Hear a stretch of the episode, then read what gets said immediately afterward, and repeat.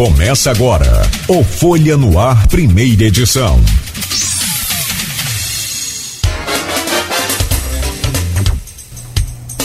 Quinta-feira, 17 de fevereiro de 2022. Está começando pela Folha FM 98,3, emissora do grupo Folha da Manhã, o Folha no Ar. No programa de hoje, nossas convidadas e eu me sinto extremamente honrado e feliz por cada uma dessas presenças, me sinto extremamente prestigiado e, claro, é o Grupo Folha da Manhã, né, é, que é o, o, o detentor desse prestígio todo, com a presença da Aline Solino, vice-presidente da OAB Mulher, 12 subseção aqui de Campos é, com a presença da Cristiane Figueira, que é advogada do CEAM, Centro Especializado de Atendimento à Mulher, Josiane Murumbi, subsecretária de Políticas para a Mulher. Acho que a Josiane, acho que é a terceira vez que ela vem aqui, não, Beto? É, Josiane? Se for a terceira, tem direito a pedir música, tá, Josiane? Depois você fala. Se, é, se for a quarta, aí você vai ter que cantar, então, é o contrário. Perguntando durante quanto tempo. Né? A também eu estive aqui. Ah, então se for além de três, aí quem canta é você, tá? Vai se preparando aí. Não, você pode me pedir qualquer coisa, amigo, mesmo cantar. Ah, que no... aqui em casa não sou eu, é meu marido. Ah, tá. Não, no, no último que a gente fez a brincadeira foi com o doutor Délio Artiles, médico infectologista, ele acabou tocando aqui gaita. Foi um espetáculo. Muito bom. Doutor Nélio, Legal. uma figura.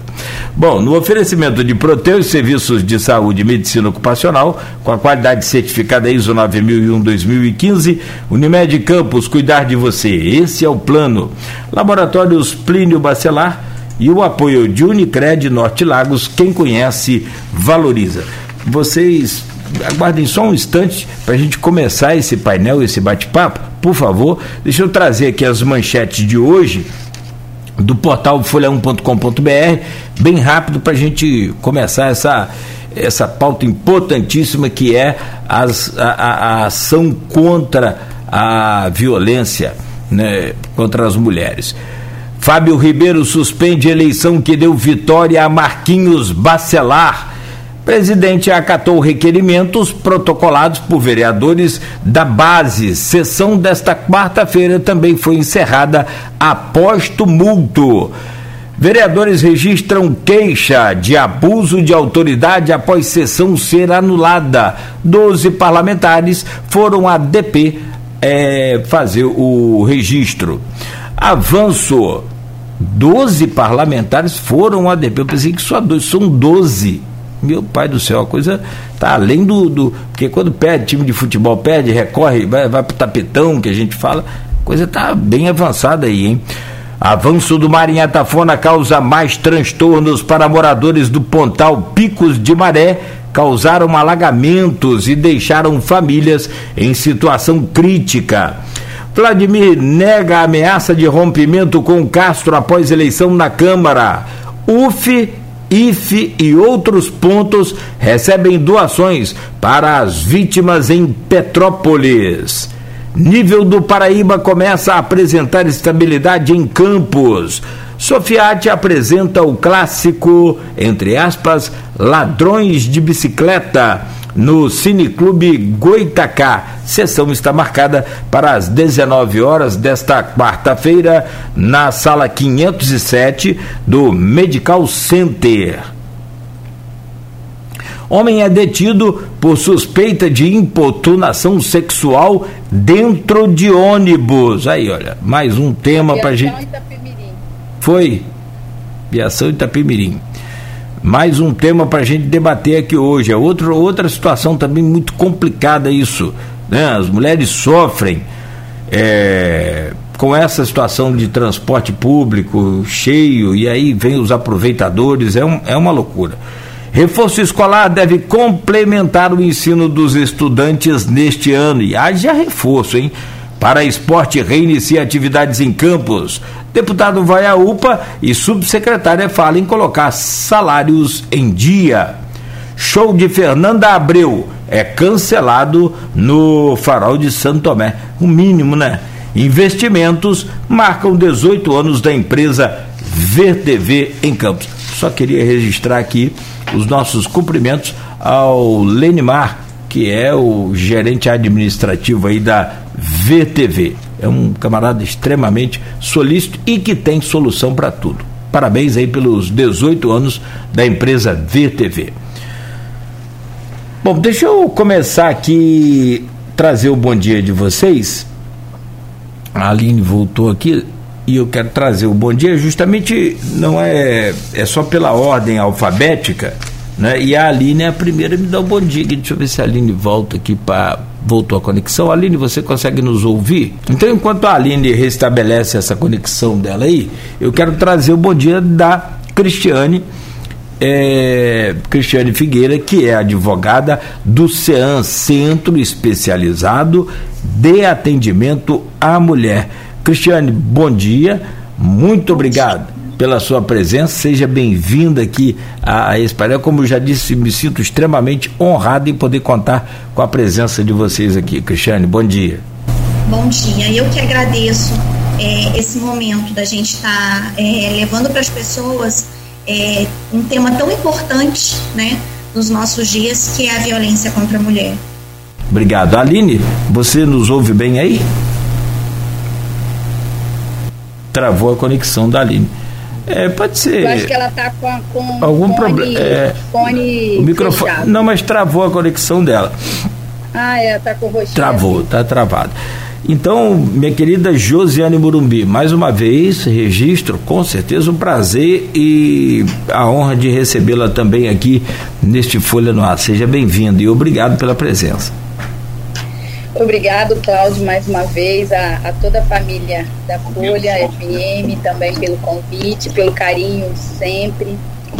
Sempre que a gente tem oportunidade, a gente fala o quanto é importante né, os meios de comunicação para o sucesso, para o êxito e para ficarmos mais assertivos lá na subsecretaria em questão de ações.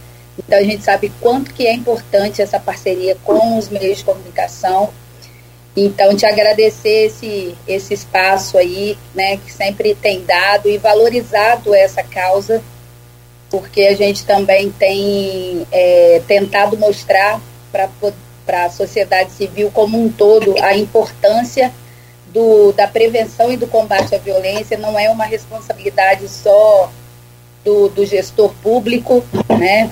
Então, me coloco aqui na pessoa de responsabilidade de estar lá à frente da pasta mas de todos os movimentos sociais, de toda a sociedade civil, de todo o comércio, de toda a indústria, enfim, do ambiente escolar.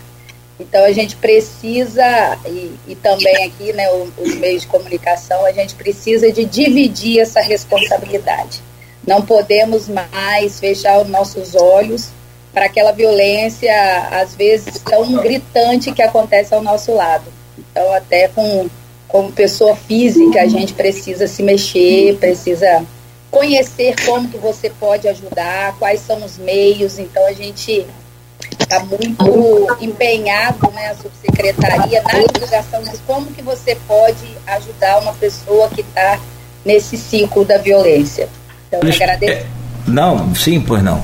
É aquela história, né? Em briga de marido e mulher, a gente tem que meter a colher mudou. Essa coisa mudou. É. Antigamente, falar ah, briga é, de. Aqui vou complementar a sua frase. A gente precisa de meter a colher para salvar a mulher. Principalmente, principalmente, claro e evidente. Minha querida Aline, você teve problema com a conexão, o que é extremamente natural. A gente tem. Já estamos aí Vamos completar dois anos, imagina vocês, hein? Dois anos aqui, né? E, e, de muito aprendizado, né? Muito aprendizado, todo dia, cada hora, cada momento, e o, o, o ouvinte fala, ó, oh, o som tá isso, o áudio tá aquilo, vê aí, isso, assim, e a gente procura a cada momento não deixar acontecer né? É acontecendo, é inevitável. Isso aí, eu, é. eu, eu, assisto muito Globo News, CNN, aí tá lá o Gabeira, adoro o Gabeira, né? Teve até aqui com a gente nesse programa, só para uma historinha rápida. Aí César Tralli vai lá e chama Gabeira, como é que tá aí? Tá Gabeira paradinho. Acho que a conexão do Gabeira travou. Vamos fazer o intervalo, Gabeira, que é a paciência deles, da televisão mais devagar. E daí a pouco, ah, a conexão com o Gabeira voltou. Volta, chama o Gabeira. Imagina o corre-corre lá. Aline, é, muito obrigado. Acabou a gente invertendo, porque ela pela ordem alfabética, mas caiu sua conexão sem problema nenhum, absolutamente. E eu repito o que falei aqui cedo, é uma honra, um prazer poder estar aqui recebendo vocês e poder apresentar para a nossa sociedade e para a nossa população, e principalmente para as mulheres que sofrem com esse tipo de situação, porque é só através da informação, acredito, que nós vamos conseguir vencer essa violência. Bom dia, Aline, seja bem-vinda. Aline é vice-presidente da OAB Mulher 12ª Subseção Campos. Obrigado pela presença, bom dia. Obrigada, Cláudio, bom dia a todas. É, bom dia a Josiane, bom dia a doutora Cristiane, é, bom dia aos ouvintes, quem está, a quem também está nos assistindo. É, queria agradecer o convite em nome da 12ª Subseção, principalmente à comissão da OAB Mulher, por esse espaço, para a gente dialogar, para a gente debater, né, e refletir também, porque vai chegando o dia 8 de março e a gente tem que fazer uma série de reflexões sobre o papel da mulher e o que a mulher e o local que a mulher se encontra nessa situação de violência que a gente vai vendo que cada vez tem aumentado mais. Eu, eu costumo dizer que, na verdade, antigamente essa violência ela era mais, ela era invisível, porque não tinha tanto debate, a mídia falava pouco, a gente vem de uma sociedade patriarcal, de uma sociedade machista, onde é, as pessoas vão, na realidade, escondendo os assuntos, aquilo que deve ser debatido, mas agora não, parece que tiraram esse véu, né? E agora a gente tá, tem que estar tá pronto para essa realidade. E como, e como fazer e como enfrentar essa realidade e o que pode ser feito, né? A gente tem uma lei aí que é a Lei Maria da Penha, a gente tem que defender e fortalecer essa lei para que os pontos em que ela trabalha, esses pontos sejam efetivamente aplicados, né? Então é muito importante esse debate da sociedade civil, da, do, do, do, poder público, da entidade da OAB, esse papel da OAB, da, da OAB Mulher na, como comissão.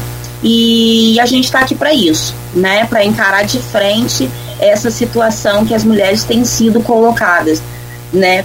Uma realidade triste, uma realidade que, que choca, né? Porque eu, eu vejo a mulher, Cláudia, todo mundo é filho de alguém, todo mundo é filho de tem uma mãe, né? Então, assim, é, eu entendo que a, o nosso olhar para a mulher deveria ser um olhar com carinho, né? Um olhar especial, de com bastante sensibilidade né? E a gente está aqui para discutir sobre isso.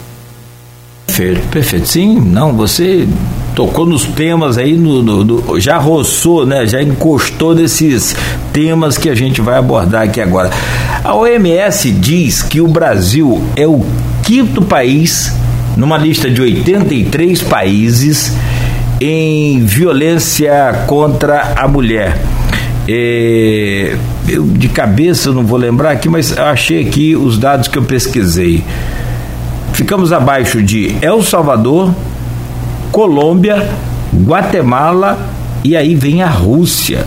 Para a gente que acha que é só é, país de, de terceiro mundo, então vem Brasil, El Salvador, Colômbia, Guatemala e vem a Rússia. Nós temos aqui 4,8 homicídios em média para cada 100 é, mil mulheres. Eu começo com você, justamente, Aline. Acho que a pergunta, a pergunta de ouro, a pergunta do milhão, o que que. Eu estava citando o exemplo do mosquito, acho que a Cristiane é que ouviu, a sua conexão caiu. O mosquito da dengue, né? Que a gente fica fazendo. Eu, eu sou bem que, sei lá, às vezes até tem gente que não gosta, critica, mas eu tra trabalho há 30 anos com essa coisa de rádio. E um pouco de marketing e propaganda eu acabo, mesmo que com pouca sabedoria, mas eu vou aprendendo. São 30 anos, é a prática. Então você vê, fazer uma campanha de 10 minutos do seu dia, mate o um mosquitinho. Isso não vai levar ninguém a matar mosquito nenhum, a não ser que você coloque ali uma coisa mais contundente, uma coisa mais séria. O mosquito mata, mata você, mata sua família, mata seu filho. O, a morte do, do, do, de, do ente querido pode estar no seu quintal. Acho que assim, a gente precisa fazer isso também com essa questão da, da violência contra a mulher. Sendo o país, nessa lista de 83, o quinto mais violento, Aline, começo com você por ordem alfabética, depois sigo com a Cristiane e Josiane. É, o que você acredita que precisa ser feito efetivamente para dar voz a, a, essa força que as instituições têm hoje e a força que a lei já existente tem para punir os agressores. O que, que falta para essa coisa tipo assim? Pegou o cinto de segurança, agora deu multa, tá todo mundo usando cinto de segurança até no escritório. O que, que você acredita que precisa ser feito e ainda não foi feito? Então, Cláudia, a gente assim, a gente vem passando por, a, por avanços, né? A, antigamente não tínhamos praticamente nada, e aí depois veio uma lei, e aí e, e nessa lei a gente vem vendo, né, sendo inseridas algumas normas, artigos, mas assim, o, o mais importante que a gente tem que entender é que essa violência ela tem que ser combatida é, lá no, no, no, na, na, origem. O, que, que, o que, que eu penso assim na, na, na, questão da origem? Né? Eu, eu sou muito a favor daquela educação dentro da escola.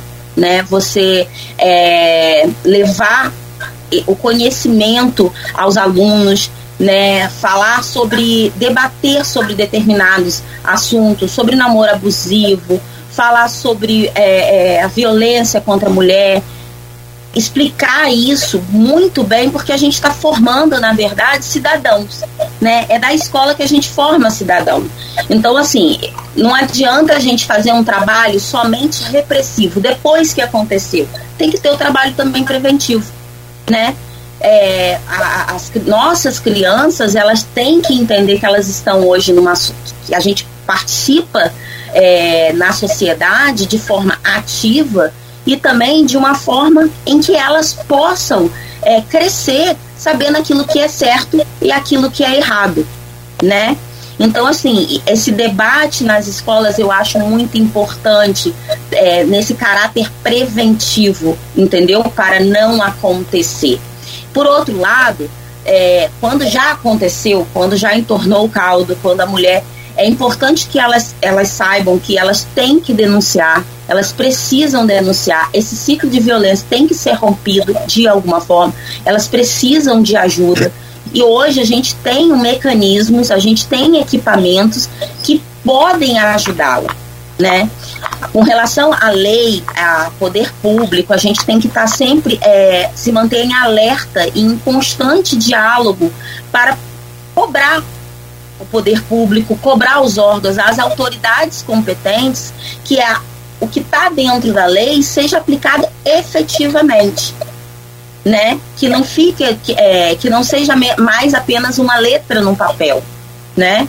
Isso daí tem que ser bastante cobrado e aí é onde entra a sociedade civil, é onde entra o diálogo entre as entidades, entre os órgãos, o poder público, né, as autoridades, porque a gente esse diálogo tem que ser feito é, com bastante frequência e de forma ativa. A gente vê muito o que eu tenho visto assim que cresceu bastante são são mecanismos, até o tri próprio Tribunal de Justiça, ele atua bastante, com bastante frequência, fazendo campanhas nesse sentido, né? E são campanhas que a gente também tem que abraçar, né? Como sociedade civil e esclarecer e levar esse conhecimento à população. Porque, assim, é, a educação, que eu digo, né? O, o conhecimento, ela é a maior arma que a gente tem para combater, né? essa violência hoje que está de uma forma muito exacerbada, né? Que tá é, é muito chocante para a sociedade como um todo, né?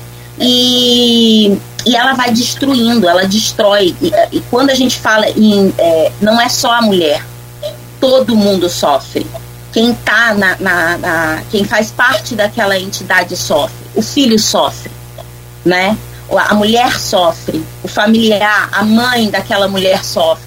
Então, assim, essa, essa discussão, esse, esse debate, ele tem que ser feito de forma é, frequente, tem que ter aquela forma frequente. A cobrança também tem que ser frequente. A gente tá, tem sempre que buscar soluções, né?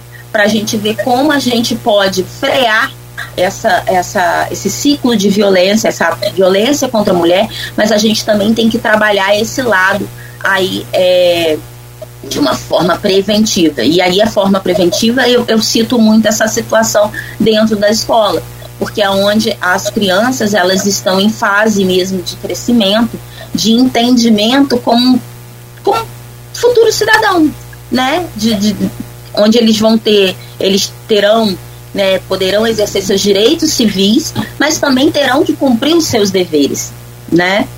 Cristiane? Sim. Pode responder essa pergunta, essa questão que a gente levantou aqui? É, é, sim, Cláudio. Na verdade, eu concordo plenamente com a doutora Aline é, do quão importante essa conscientização social a gente entender que a violência doméstica ela é um problema é um problema de todos, né? É, é um problema que envolve a família, que envolve a sociedade, que envolve a criança. Então, assim, é, a mulher é a vítima, os filhos são vítimas.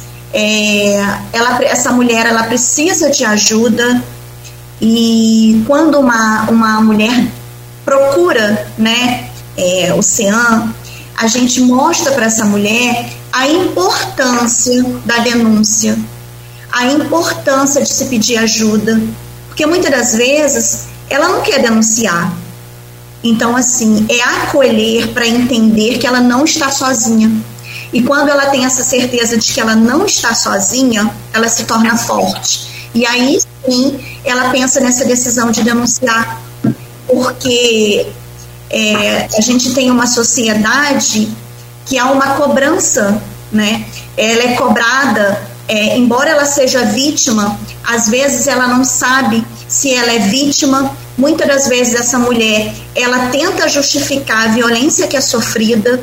Então a gente vê é, como ela vem passando, como toda esse, essa violência vem causando um estrago na vida dela. E muitas das vezes as situações são tão críticas que quando você começa a conversar com uma mulher vítima de violência doméstica, ela pensa que a violência doméstica é somente aquela que deixa marcas.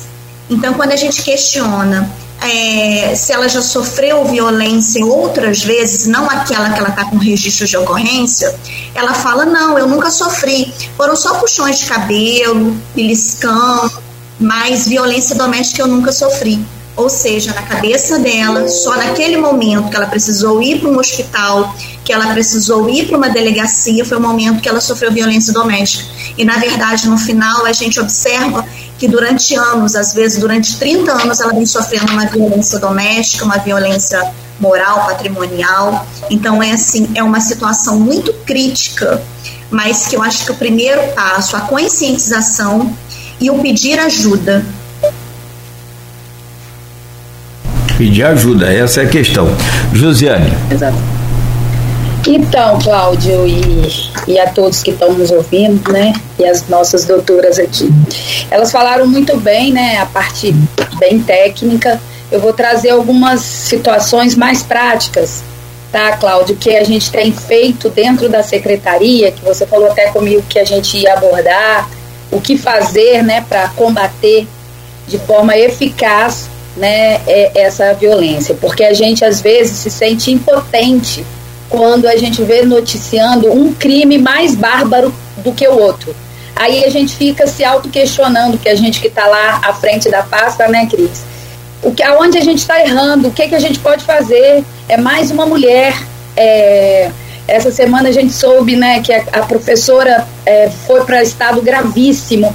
É, teve aquela pessoa que foi amarrada, torturada, enfim, ela não era moradora assim 100% de rua, né? Ela ela estava um pouco sem destino, mas o cara era. Aí a pessoa fala, ah, ele era usuário de droga, bebia muito, mas a gente tem que parar com essa desculpa, porque droga e bebida só é, aumenta o teor da violência, mas a violência existe.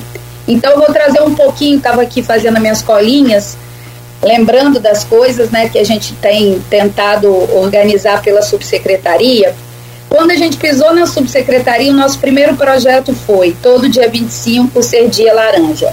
Porque acho que eu até já tive a oportunidade aqui que dia 25 de novembro é o Dia Internacional de Combate né, e Prevenção à Violência contra as Mulheres e Meninas, né, internacional. E a ONU Mulher sugeriu né, que a gente né, que tivesse à frente dessas pastas fizessem a gente fizesse esse ato todo mês, então todo dia 25 ser dia laranja. Então foi o primeiro, o nosso primeiro passo dentro da subsecretaria, porque entendemos que a gente tinha que divulgar a nossa rede.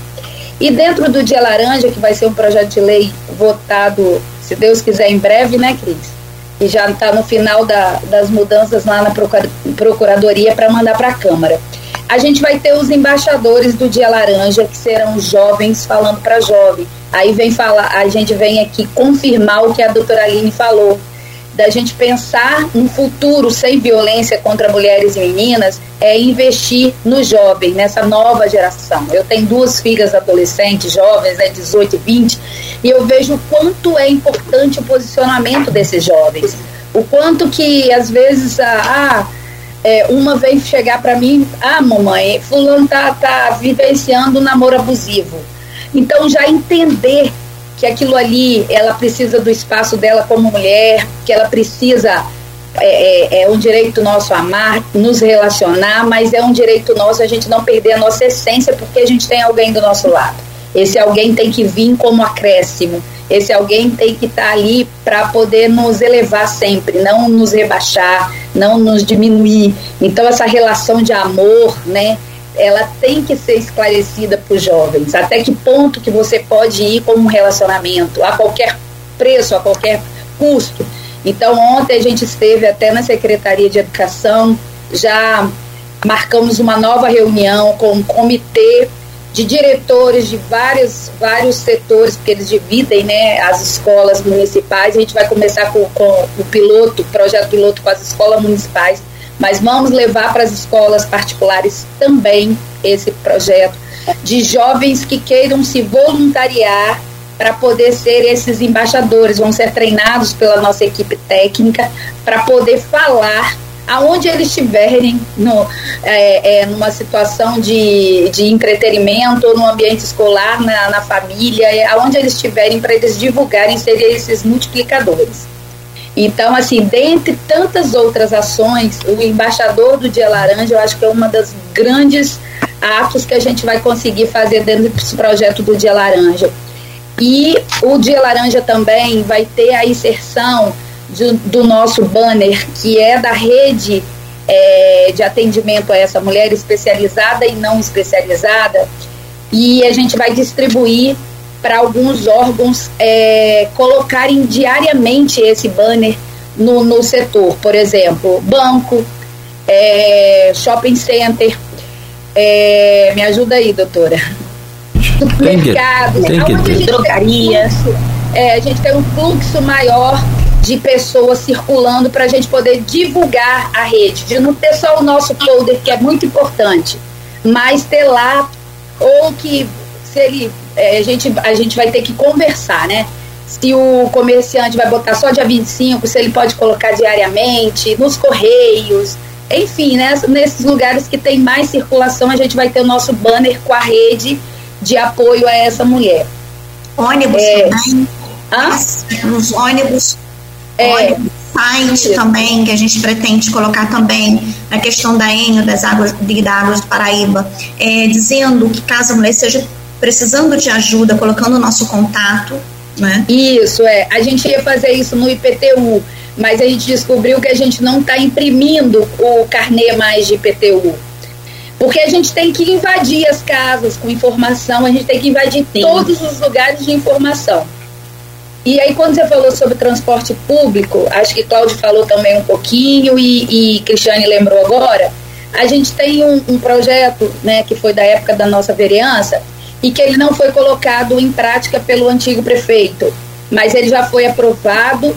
Só que o momento ainda não está propício, porque a gente está tendo muito problema com o transporte é, é, coletivo. Mas depois da gente colocar em prática o botão do pânico, que é o, um acionamento dentro do transporte público para a mulher ela poder se é, garantir, denunciar de forma mais rápida quando ela estiver sendo é, é, assediada dentro do transporte público, que a gente tem um alto índice né, de, desse tipo de importunação que hoje é um crime. Quando a doutora Aline falou que a gente tem a Lei Maria da Penha e que ela foi feito vários ajustes, ainda bem que ela não é engessada, que hoje a gente pode contar com a importunação, que a gente pode contar com a violência psicológica, que é crime. E outra coisa importante, é, as mulheres que, que passam pelo CEAM, com a equipe multidisciplinar, psicóloga, assistente social, jurídico tal, elas chegam um, um, um determinado período depois desse acompanhamento é, de receber alta. Só que a gente não vai perder essa mulher, porque a gente sabe que ela pode voltar para o ciclo da violência. A gente vai começar a fazer terapias em grupo. A gente vai começar a, a nos reunir com elas é, fazendo essa terapia, mostrando que é importante, qual que é a deficiência de cada uma, é, instrução, porque a gente recebe é, todos, os, todos os tipos de mulheres, assim, de, da questão econômica, né? Então, assim, não é, ah, a gente tem aquelas que são instruídas, mas que estão ali naquela ligação do ciclo da violência, mas a gente, a gente também recebe aquelas que não tem tipo de instrução nenhuma. A gente vai ver uma deficiência, então a gente tem alguns cursos também de gestão financeira para essas mulheres, de montagem de currículo, como se comportar na primeira entrevista de emprego. A nossa gerente psicossocial, Gabriela, é psicóloga, mas é gestora de RH também, eu sou também gestora de pessoas. É, cursos de artesanato, a gente, a gente levantou várias demandas que elas querem para poder estar tá fazendo alguns cursos para capacitar essas mulheres. Então a gente vai ter uma arte terapeuta também que o prefeito está me devendo essa contratação, mas em breve, se Deus quiser, a gente vai conseguir. Deixa eu ver mais. A gente vai ter um projeto que a doutora Cristiane está estudando, que a empresa vai ser amiga da mulher. Então a gente vai tentar trazer oportunidades para essas mulheres, inserir essas mulheres no mercado de trabalho. Aí entra a importância da rede de atendimento a essa mulher e aí a Secretaria de Desenvolvimento Econômico, principalmente a, a, a subsecretaria de de trabalho em renda, que não é esse nome, eu esqueci, eu sempre esqueço, Joyce me corrige. Mas é emprego e. É, é, é trabalho em renda, mas tem outra sigla hoje. A Secretaria de Vigilância Sanitária é Subsecretaria de Atenção Básica à Saúde. É, e, mas é de trabalho e renda. A gente vai estar tá desenvolvendo perfeito. e a gente tem a pasta, uma também, uma mulher, e Joyce vai estar tá junto comigo nessa questão aí. É, mulheres em todos os espaços de, de fala. Eu acho que eu estou falando muito, né, Cláudio? Mas é porque eu fui fazendo uma colinha aqui. Quem manda é, no tempo. Eu, eu não vou me, me, me, atrever e mandar no tempo hoje. Com três mulheres é. aqui, o único que não manda nada aqui sou eu. Então deixo vocês comandarem. Mas eu, então, eu, eu, preciso só fazer o intervalo, mas pode concluir aí, sem problema. Então tá. O, o, a gente esteve na Câmara, né, conversando lá sobre a importância de, de alguns projetos, e aí a gente sugeriu lá a mesa é, que a gente precisava exaltar as mulheres que já nos representaram no poder público, independente né, de eu ter sido também vereadora. Porque você chega naquela Câmara, você só vê foto masculina, ambiente totalmente masculino, né, doutora Aline? Foi um retrocesso hoje, a gente não tem nenhuma representante mulher na Câmara, 25 homens vereadores, né?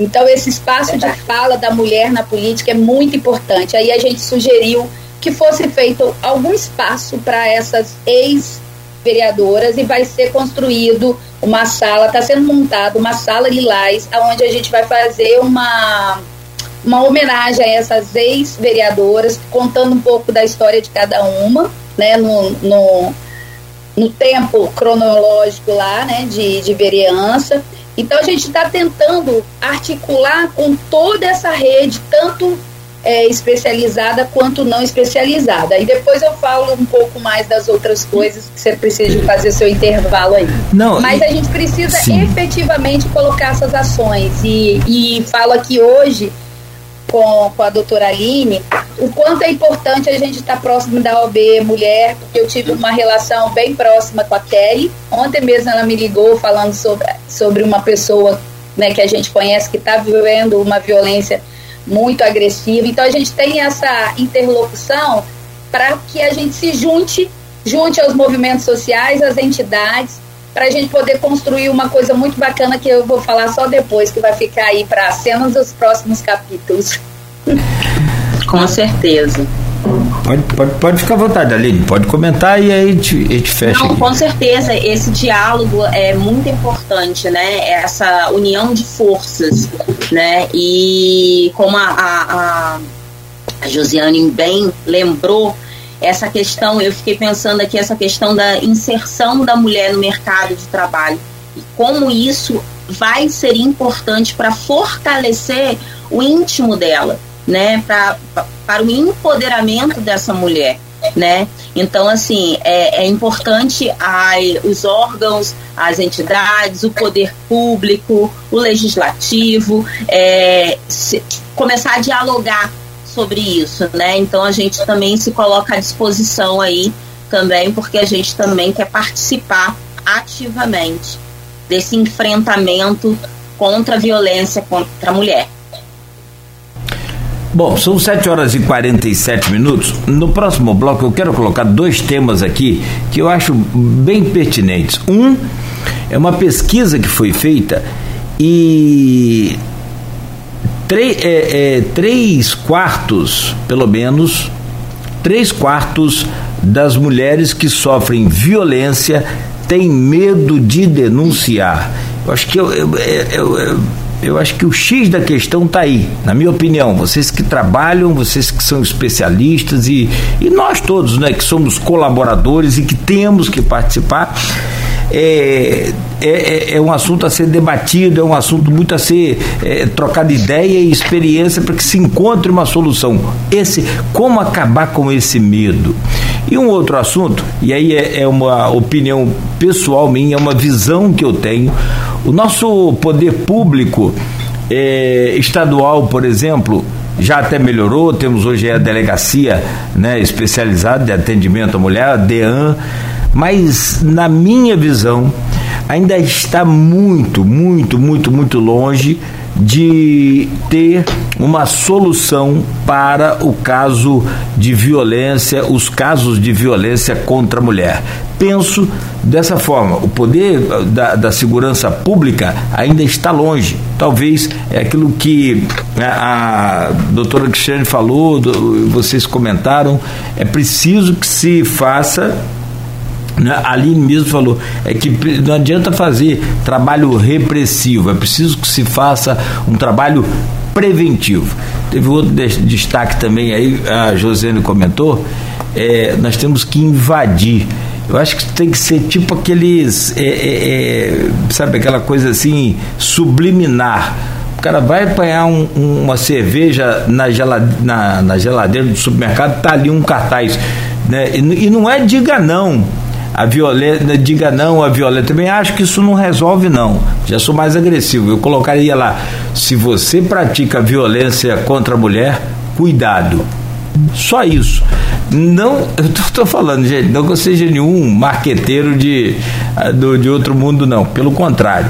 Mas se for nessa comunicaçãozinha leve, suave, não acredito muito nos resultados. Se você comete crime contra a mulher, violência contra a mulher, cuidado Bota. Anota aí, doutora Cris, tá vendo a frase? É só uma ideia. É só uma ideia. É só uma ideia. Vocês podem aperfeiçoar, melhorar muito isso, mas eu acho que dá para lapidar e colocar, porque, gente, infelizmente, vocês conhecem outro jeito de o um motorista respeitar as leis de trânsito, se não com multa?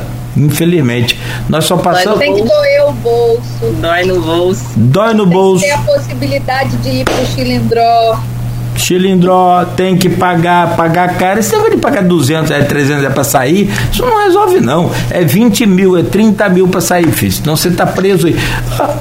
A, pensão alimentícia aí, como é que resolve? Se não resolve, vai preso ou então é foragido. É, assim, é, é o meu jeito, eu penso assim, mas com, com, confesso a vocês que estou pronto a mudar meu pensamento. É só convencer, mas acredito que a solução está justamente numa coisa mais robusta, agressiva, para que a gente consiga é, conscientizar a mulher do poder que realmente ela tem. Estamos falando do combate à violência contra a mulher, o feminicídio. Recentemente aconteceram alguns casos em Campos, inclusive a Josiane citou mais cedo a, a professora que está internada e agora passou de estado grave para gravíssimo, né, foi atingida aí por, por, por, por tiros, né, por balas.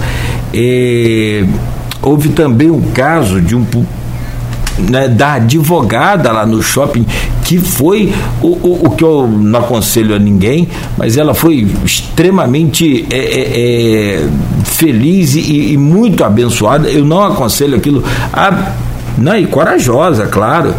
É, e, se, e, e, conseguiu se livrar do agressor, do, do, do, do homicida lá e, cara, sinceramente, foi um fato assim é, é, é, que a gente, eu repito, não aconselho absolutamente ninguém, ninguém, mas a reação dela foi muito boa e ela conseguiu. Se não reage, hoje talvez ela não estaria aqui.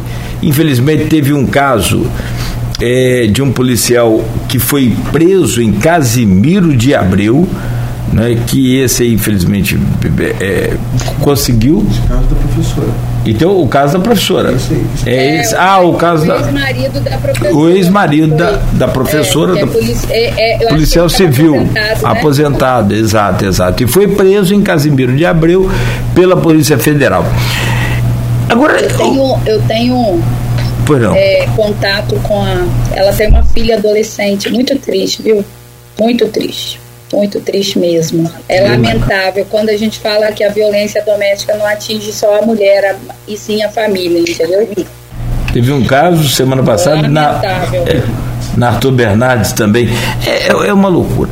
Eu vi aqui uma pesquisa e eu falava para vocês até mais cedo um pouco sobre a questão de é, como que a mulher reage a esse tipo de violência ou não reage o medo e a vergonha encabeçam uma lista de motivos para mulheres paulistas e eu confesso a vocês que eu acredito não, ser. É, são todas as mulheres. Acredito ser. Mundial. Não é? Essa aqui é específica. Primeiro é medo do agressor fazer algo pior com ela, uhum. uma agressão ainda maior.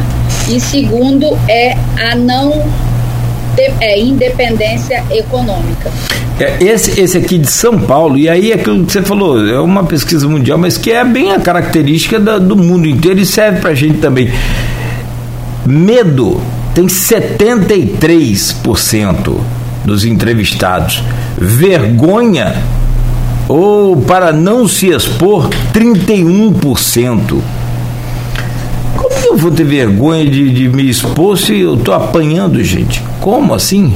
De, fica feio é pro, pro, pro agressor, não pro agredido mas é aquela história, cada cabeça não tem jeito. Aí vem dependência financeira, como você citou, Josiane, né, do companheiro vem em terceiro aqui nessa pesquisa, 19, mas é, é aquela coisa. E por aí segue.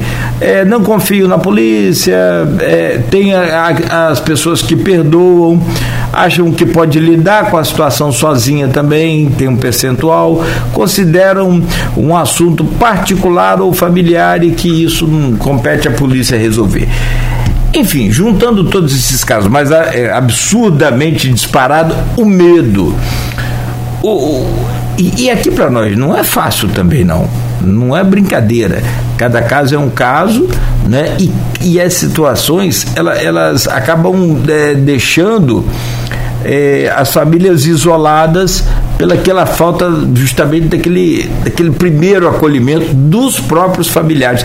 Como que vocês analisam essa pesquisa? O medo da mulher denunciar e o que precisa ser efetivamente feito para conscientizar essa mulher de perder esse medo? Eu começo com a Cristiane Figueira, advogada do CEAM, Centro Especializado de Atendimento à Mulher. Por favor, Cristiane que quase não houve testemunho de, diariamente, né, Cris? Exatamente. é, você vai dar um feedback bom disso e, e pode falar né, um, exemplos bons aí que a gente pode tomar essa coragem aí para denunciar. É sim, Cláudio. Na verdade, só nesse mês de janeiro nós tivemos 112 atendimentos. Não, 122, Cris. 122, né? Já foi para 122. 122 atendimentos. E o medo de denunciar está ligado a inúmeros fatores, né? A dependência econômica, a dependência afetiva, que tem aquela mulher que ela já tem a dependência financeira dela, mas ela depende emocionalmente do companheiro o medo de sofrer novas agressões e também um fator, como você mesmo mencionou, nossa, mas como que uma mulher vai ter vergonha? Na verdade, infelizmente, a gente vive uma cultura machista onde o que, que acontece? A mulher é apontada como a responsável pela violência que ela está sofrendo sempre tem aquele que vai justificar, mas talvez se ela não tivesse falado isso, mas se talvez ela não tivesse vestindo assim. Então, assim, são justificativas, né? E é muito difícil para uma mulher sentar diante de uma pessoa que ela nunca viu na vida e expor uma relação de 10, 5, 20 anos. Então, assim, existe um medo, existe uma cultura e isso a gente vê todos os dias, independente da classe social, independente se a mulher trabalha, se ela não trabalha, os medos são os mesmos. O que muda são apenas as figuras, mas a realidade, a dependência emocional, ou não saber, muitas das vezes a mulher, ela não sabe nem o que ela quer naquele momento. Ela sabe que ela está precisando de ajuda, mas ela não sabe por onde começar. Então tem aqueles casos que chegam, que passam, chegam e falam assim, olha Cristiane, eu já passei em frente a essa instituição quatro, cinco vezes, mas só hoje eu tive coragem de vir aqui. Mas mesmo assim eu ainda não estou preparada para denunciar. E aí a gente faz é, aquele acompanhamento psicológico com as nossas técnicas para preparar, fortalecer essa mulher. E eu acho que um dos grandes mecanismos para a gente é, Fortalecer é dizer: você não está sozinha. Nós estamos aqui para te ouvir, para te acolher, para ver por onde é, você quer começar. Você quer fazer o que primeiro? Você quer é, fazer um estudo psicológico? Você precisa se fortalecer como pessoa? Não. E muitas das vezes ela quer apenas nem denunciar. Ela olha, eu quero muito ter o meu divórcio como se fosse uma carta de alforria eu preciso do meu divórcio, eu preciso regulamentar a guarda dos meus filhos para poder começar a minha vida. Eu não quero denunciar, eu não quero que ele vá preso, mas eu preciso dessa ajuda. E hoje no nosso município, né, a gente, é importante a gente fazer essa observação. É, o nosso prefeito Vladimir Garotinho, junto com a nossa subsecretária Josiana, trouxe esse mecanismo, esse instrumento que é o CEAM, para acolher essas mulheres. O CIAN é um lugar onde é, discutam, onde nós não temos julgamentos. Nós estamos lá à disposição para ouvir, não para julgar, não para questionar, mas para dizer: você não está sozinho. Nós estamos aqui para te acolher e daqui para frente a gente vai seguir juntas. E a, e a, gente vê um resultado, a mulher chega de uma forma, na segunda, na terceira vez, é uma outra pessoa. A forma de falar, a forma de se expressar, é um trabalho de formiguinha. A gente diz que é um trabalho de formiguinha. Mas, embora seja um trabalho de formiguinha, a gente vê resultados. Então, por isso que eu digo a importância da gente pedir ajuda. Né? Você que está ouvindo agora essa, essa entrevista, está vendo esse, esse, essa, esse bate-papo, essa conversa. É, se você precisar de ajuda, nós estamos lá no CEAM, que é na Rua dos Goitacazes 257. pode nos procurar. Nós vamos sentar e vamos conversar. Vamos ver o que, que a gente pode te ajudar. Porque o pedir ajuda, eu digo que quando a gente coloca o Estado do lado dessa mulher, é um momento que a gente começa a entender que as coisas podem melhorar e que ela pode sim, e ela vai conseguir sim, com a nossa ajuda, com a ajuda da sociedade, a sair desse ciclo, porque é um ciclo que não se iniciou agora. Infelizmente, é um ciclo que vem anos. Então, assim, a gente precisa de ajuda e nós estamos à disposição para ajudá-la da melhor forma possível. Cristiane, só antes da, da Aline comentar sobre essa questão do medo, e aí é, é muito importante vocês falarem, porque é, tem muitas mulheres que estão nos ouvindo pelo rádio, acompanhando aqui pelo Face, ou daqui a pouco vão ouvir ou vão, vão poder acessar o, o podcast é, assim, às vezes um, um incentivo para a vida da gente, alguma coisa que a gente precisa tomar uma decisão vem justamente dessas experiências próximas ou até mesmo não tão próximas, mas a, através aí dessa comunicação. Como é que só rapidamente, como é que funciona o CEAM? A mulher que chega aí, é, ela já ela chega para ser acolhida, para receber uma orientação, mas significa que a, a, o CEAM já vai tomar alguma medida é, e mandar polícia, hum, agir com essa prevenção mais é, é, é, efetiva ou é só um atendimento específico para aquela mulher é, sem que ninguém saiba sobre o que está se passando ali a não ser vocês e aquela vítima? É, são duas situações. Tem aquela mulher que vai ao CEAM para procurar saber como, para pedir ajuda, e na verdade, se ela está sendo vítima de violência ou foi ou, ou aconteceu aquela violência, né, recente ou ela vem sofrendo essa violência, muitas das vezes a gente a gente instrui para que ela registre uma ocorrência, que ela solicite a medida protetiva, porque com a medida protetiva é, o agressor ele é intimado, ele está ciente de que ele não pode se aproximar daquela vítima. Então, assim, nesses casos que a pessoa chega, às vezes a, a violência ocorreu no final de semana, na segunda-feira essa mulher procura a gente, a gente dá essa opção, porque eu digo que o direito, a escolha é da mulher. Nós não estamos lá para obrigá-la a realizar a denúncia, para obrigá-la a registrar a ocorrência. a gente está para instruir e para dizer que, através do registro de ocorrência, é, é uma porta, é um pedido de ajuda ao Estado de proteção à vida porque mesmo as mulheres com medida protetiva, é, essa semana eu vi um relato de uma que mesmo com a medida protetiva, ela dorme com uma faca embaixo do travesseiro porque ela tem medo do agressor entrar. A filha dorme junto no mesmo quarto, embora tenha outro quarto com medo, ela vive com pânico, ela não vai ao supermercado, ela não vai a uma farmácia, porque mesmo com a medida protetiva, ela tem um medo pela vida dela, porque não é somente a mulher que é ameaçada. Em muitos e muitos casos, o agressor ameaça os filhos também. E tem aquele outro caso que primeira vítima vai à delegacia, faz o registro de ocorrência, a doutora Ana Paula pede medida protetiva e depois nos encaminha lá para o CIAN. Quando ela chega no CIAN, a gente oferece um, um apoio psicológico, uma orientação psicológica, a gente oferece o jurídico, que a gente é resolver essas questões, alimentos, guarda, explicar o que é uma medida protetiva, porque muitas das vezes a mulher pensa que medida protetiva é apenas não se aproximar do agressor, quanto na verdade é não ter contato nenhum por telefone, por mensagens.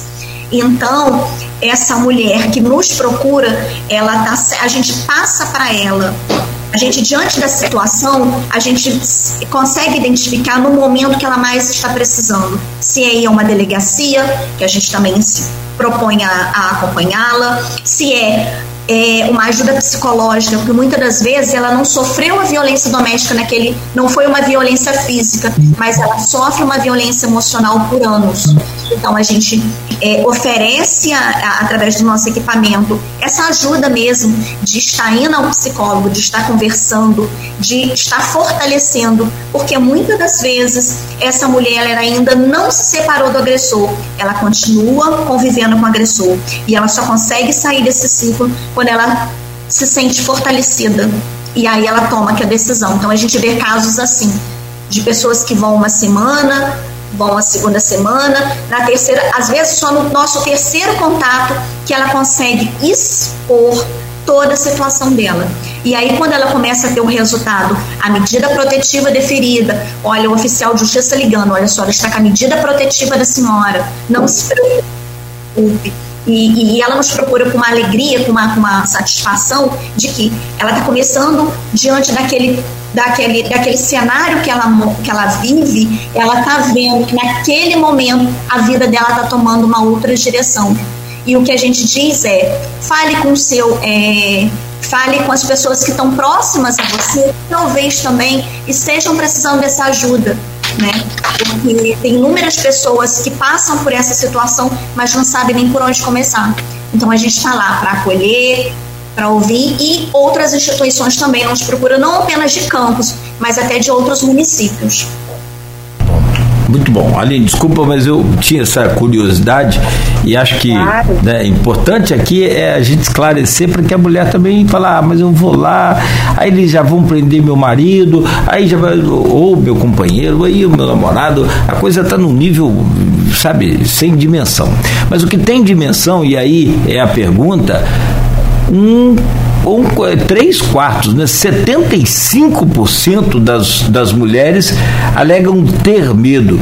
Aline Solino, você é vice-presidente da OAB Mulher, 12 subseção. Você tem alguns casos aqui em que você, por exemplo, assinou aí né, é, é, pela OAB Mulher carta de repúdio e se posicionou. Eu acho importantíssimo essa, a, a participação da OAB na, na sociedade civil, uma coisa fundamental, uma importante importantíssimo em todos os setores, em toda, seja ele violência contra a mulher, seja ele violência, seja ele é, envolvendo política, envolvendo ações né, em que a gente precisa de um apoio dessa orientação de uma instituição de credibilidade como é a OAB. O que fazer para acabar com esse medo dessa mulher?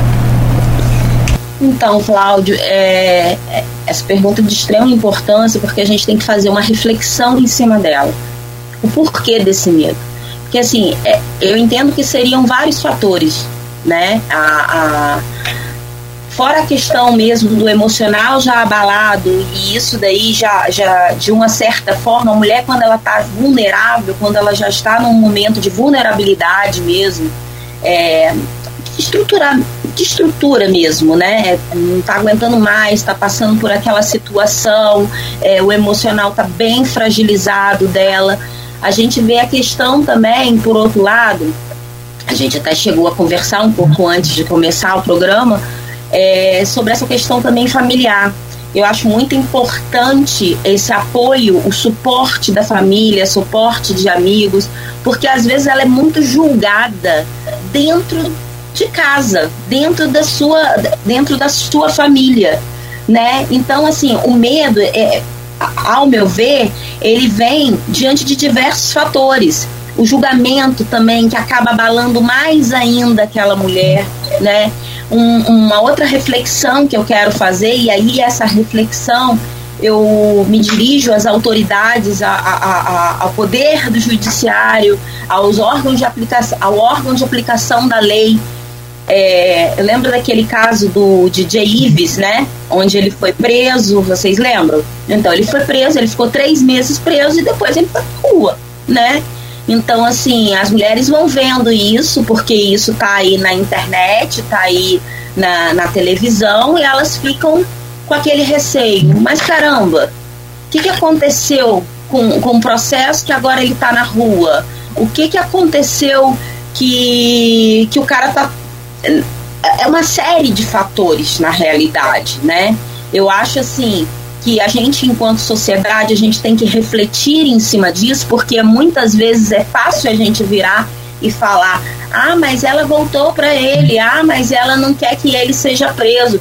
Gente, não é isso. Não é, não é só essa situação. A gente tem que começar a se colocar um pouco no lugar do outro, da outra, da mulher, pela por toda a situação que ela está passando, pelo terror psicológico que ela sofre, pela pelo medo daquele processo não dar em nada, né? De daqui a pouco aquele daquele é, do agressor voltar e voltar mais firme ainda em cima dela, né?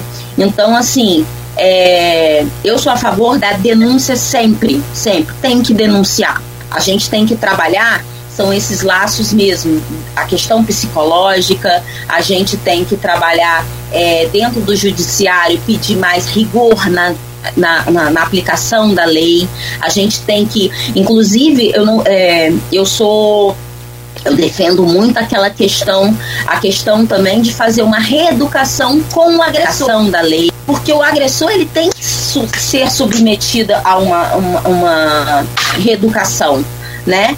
A gente, a, é, a gente tem que entender que o ciclo da violência ele se dá por diversos fatores. Um desses fatores pode ser, inclusive, aquela repetição de violência quando aquele agressor era pequeno, era menor, e ele sofria isso dentro da casa dele. Então aquilo, aquilo ali vai se repetindo, né? Então, assim, é, é importante a gente conjugar todos esses fatores para ter essa compreensão. Mas fazer e esclarecer a essa mulher que ela tem que denunciar sempre, ela não pode se calar. E hoje, graças a Deus, né, a gente tem aí equipamentos que possam ajudá-la categoricamente.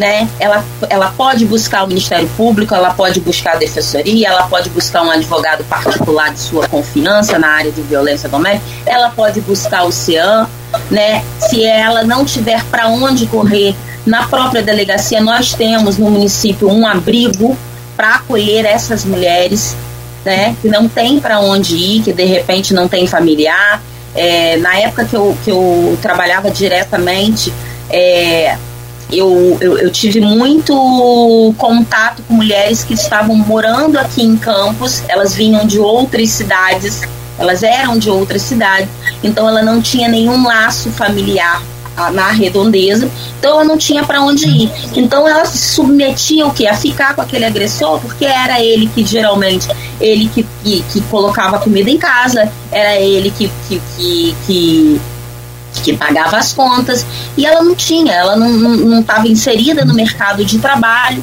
ela não sabia como começar.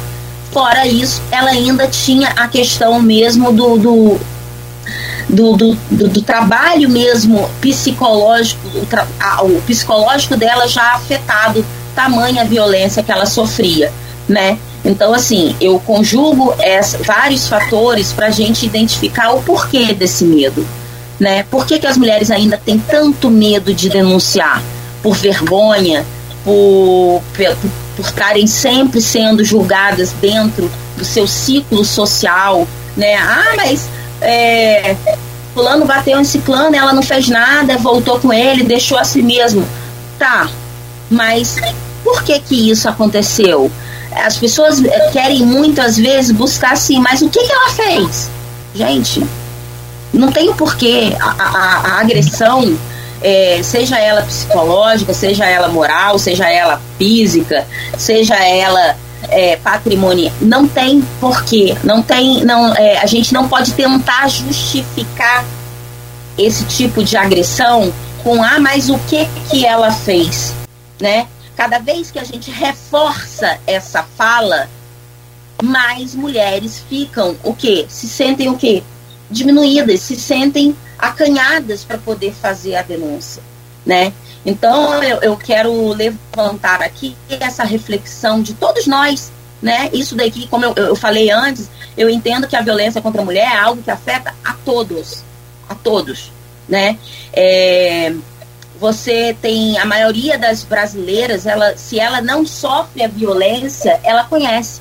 Ela tem uma amiga, ela tem uma pessoa dentro do, do do, do círculo social dela que já sofreu. E como até a doutora Cristiane mesmo falou, às vezes a mulher não conhece, não, não, não consegue reconhecer a violência, né, Cristiane? No caso, assim, ela, ela acha que a violência é só a física.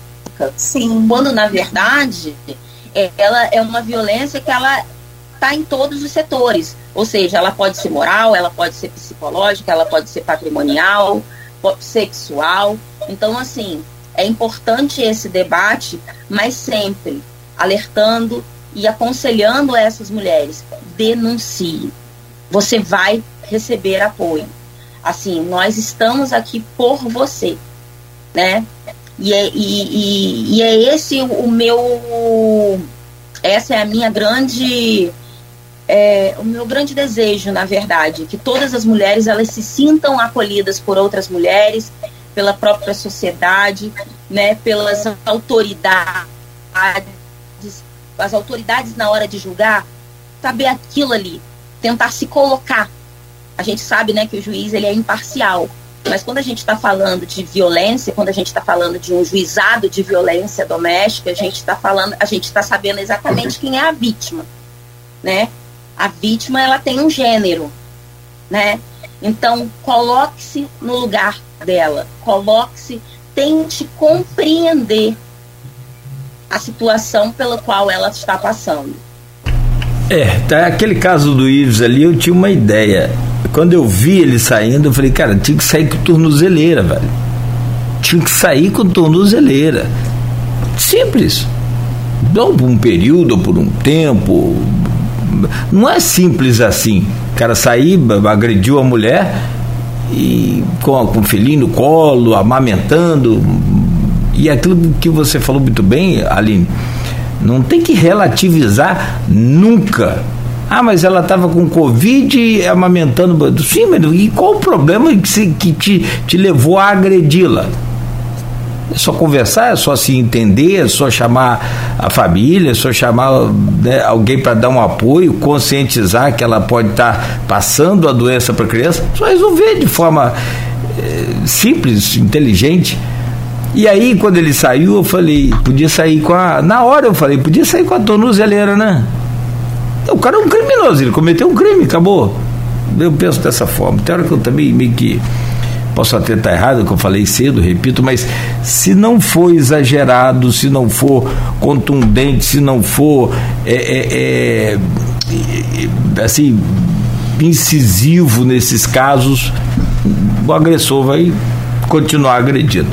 Josiane, nesse tema, como é que você pensa? Então, falando sobre o medo, as meninas já relataram assim de forma muito brilhante, né, essa situação que a mulher vive né, dentro da, do ciclo da violência. Então, a questão prática é o não julgamento. Né? Nós que estamos à frente né, dessa, dessa missão aí, né, dessa bandeira, a gente precisa de acolher, acolher e acolher sempre. Porque o que Cristiane disse, a gente ouve isso direto. Ah, já passei não sei quantas vezes aqui à frente né, do, do CEAM e não tive coragem de, de entrar.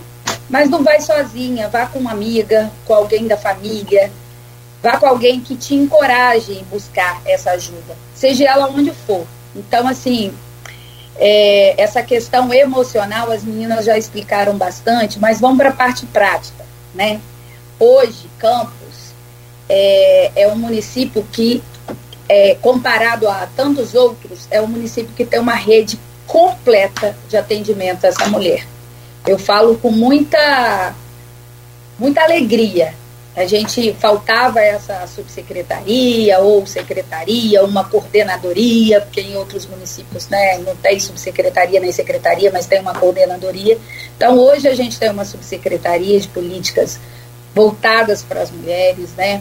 É, a gente tem o CEAM, que foi montado, né, é, inaugurado em, em, setembro, e hoje a gente está em fevereiro né, de 2022. Então, a gente, se for colocar setembro, final de setembro até dezembro, a gente teve aí, é, vamos botar três meses e alguns dias, a gente teve 43 atendimentos. né? Então o equipamento era novo, estava sendo divulgado, enfim. Mas em janeiro, para quem está nos ouvindo, a gente já teve uma adesão de 122 mulheres. Então, olha como foi crescente 30 dias. Então, o que que isso está acontecendo? Hoje, a mulher entende que ela tem aonde ir buscar ajuda. Hoje, essa mulher é, conhece um pouco dessa da, da nossa rede, ela conhece um pouco do nosso trabalho. Então, assim, essa divulgação dessa rede especializada e não especializada é de extrema importância. Então, indo para o lado prático, é, a Aline lembrou muito bem do, do papel da nossa Casa da Mulher Benta Pereira, que é um equipamento especializado e que já existe há muitos anos no nosso município, e que digo aqui que são só três casas-abrigos em todo o nosso estado do Rio, 92 municípios só tem três casas-abrigo, tinha uma até desativada que voltou agora, então somos três casas. E a gente hoje é rede para o estado de atendimento. Então a gente, a gente atende mulheres do estado todo, todo, né, doutora Cristiane? E ainda atendemos, às vezes, solicitações do Espírito Santo tá? e de Minas. Já tivemos mulheres de outros estados. E a gente não fecha a casa. Só que a casa tem alguns critérios. E o primeiro critério, é claro que isso não é, é engessadíssimo, mas o primeiro critério é que essa mulher precisa de ter uma medida protetiva. Para a gente poder entender que aquela mulher está realmente é, conhecedora do, do de, de, como que vai ser a, a, a, prática, a rotina daquela casa, porque essa casa da mulher Beta Pereira, ela tem um endereço sigiloso, né? De quando em quando a gente muda de endereço, a gente até está procurando, identificando uma outra casa para a gente poder já mudar, porque de seis em seis meses é, seria um critério para mudar esse endereço. Então a gente já está aí mais de ano lá nessa casa. Porque se a gente pegar uma, uma mulher que foi sofreu algum tipo de violência e colocar lá na, na casa da mulher Beta Pereira, porque muitas pessoas não entendem isso, até de equipamentos que são envolvidos com essa área, né, Cristiane? Que pedem, pedem, nos pedem ajuda tal. Mas se essa mulher for ficar uma noite, não pode ser a casa da mulher Beta Pereira.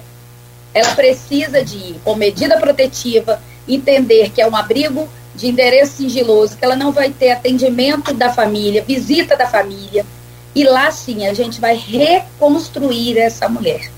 Porque se ela tem risco eminente de morte, é a polícia, né? É a polícia civil, é medida protetiva e casa da mulher Benta Pereira. Então a gente reconstrói essa mulher, reconstrói os filhos dessas mulheres que vão acompanhados dessas mulheres. Então se precisar de ajuda da saúde mental ela vai ter, se ela precisar de fazer cirurgia vai, vai, vai ter. A gente recebeu mulheres que chegaram sem andar, usando fralda na Casa Beta Pereira. Aí a gente reconstruiu essa mulher toda para a gente poder entregar um ser humano mais preparado para voltar para a rotina dela. Então, por isso que hoje a gente, né, ontem a gente estava brigando assim por uma causa de colocar essas mulheres com atividades colocar essa mulher para poder a gente descobrir as habilidades dessas mulheres, para que ela volte para a rotina né, dela, do dia a dia, uma mulher mais fortalecida, entendendo o que ela passou, entendendo que muitas vezes é, ter um filho com, com, é, com dificuldades de, de entendimento é, no, é natural, porque aquele, aquele, aquele serzinho é, vivenciou toda aquela violência que aquela mãe vivenciou. Então, muitas vezes a gente precisa também de acolher essa criança, colocar ela em atividade física, colocar ela com um, com psicólogo, com, psiquiatra. Enfim, a gente cuida dessa estrutura dessa mulher para que ela possa voltar é, uma mulher mais é, fortalecida e reconstruída. Então, assim, é, o que a gente precisa é de não julgar, porque cada caso é um caso, cada caso traz suas, as suas histórias, suas limitações, as suas dificuldades. Então, assim, hoje a mulher entende que ela não precisa, né, muitas delas, né, entende que ela não precisa viver aquela violência, mas não é fácil tomar essa decisão de buscar ajuda. de, de denunciar, porque tem um fator cultural, tem um fator familiar, religioso, porque primeiramente às vezes ela, ela é violentada brutalmente por aquele agressor, mas ela olha para ele, ele é um bom pai. Existe isso. Não são todos os agressores que são ruins com o pai. Então eu vou denunciar o pai dos meus filhos. A questão religiosa, eu casei, preciso me manter nesse casamento para a vida toda, porque é o papel da mulher, né? É, é, é, é ser esse, esse exemplo. Então, assim, para vocês terem ideia, tem mulheres que vivem em cárcere privado no nosso município, não é não, doutora Pichane? Da gente.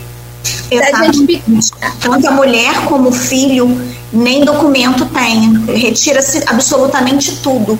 É, nesse caso que a Josiane mesmo está relatando, uma situação tão delicada que a criança ela demonstra que como se ela tivesse tratada como um bicho, ela tem dificuldade de socialização porque ela realmente foi tratada como um animal, tanto a mãe quanto o filho. E hoje essa criança é, é uma criança que já está conseguindo a ter um contato com a propriedade, que já está fazendo uma natação, que já está indo para uma escolinha totalmente diferente, mas é um caso tão é, é uma situação. Agredir as orientadoras sociais, né, Cris? Exato. É, ele, ele, ele reproduzia o que ele vivenciou em casa. O Exato. que o pai fazia com a mãe, ele, ele, ele também reproduz com a mãe de não obediência, de não é, é, é, seguir regras, entendeu? Então, é, você tem que fazer esse entendimento não só da mulher, mas das crianças, para poder você também resgatar essas crianças. Então, quando a doutora Aline falou da importância da gente também trabalhar com os homens, é um dos nossos projetos também, é porque a gente precisava de uma equipe maior, né, doutora Cristiane? É, a gente precisa de organizar os nossos grupos reflexivos para os homens. Porque não é só cadeia que vai dar jeito. Entendeu? E a gente vê que existem é, boas práticas vindo de outras cidades, de outros municípios, que deram certo. Porque aquele homem foi criado assim, sabe aquele, aquelas pessoas broncas que foram num ambiente mais é, hostil, mais da roça, e que mandava que a esposa é propriedade e que as filhas não podem fazer nada, que vive num mundo de opressão, que elas não podem se manifestar, que mulher foi nasceu para não ter direitos, enfim. Vive naquela, naquela época da pedra, que pai escolhia casamento para os filhos, que mulher tem que aprender a abordar, cozinhar, cuidar do marido, ter um, é, procurar um, um bom casamento. Então, assim, a gente precisa desconstruir isso em muitos homens. Muitos homens. Então, assim, na questão do medo, é isso tudo que a gente tem que avaliar. Não é só, é, é, infelizmente, ela, ela ir buscar ajuda e receber mais julgamento. Ela tem que ir buscar ajuda e receber acolhimento. E é o que a gente tem feito tem feito de mostrar os direitos dela. Doutora Cristiane, eu vejo lá, às vezes, ela, eu ouço, às vezes, né, passo assim, ela tá lá, não, mas se ele tem uma moto, você vai dividir a moto. Você tem meia, é, você tem a metade dessa moto. Ah, tem boi? Você vai ficar com a metade do boi, ele vai ficar com a outra metade do boi. Não, você não pode ter pena dele, não.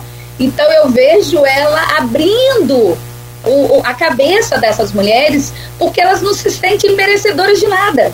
Elas se sentem, elas chegam tão acabadas emocionalmente que elas não se sentem no direito de nada.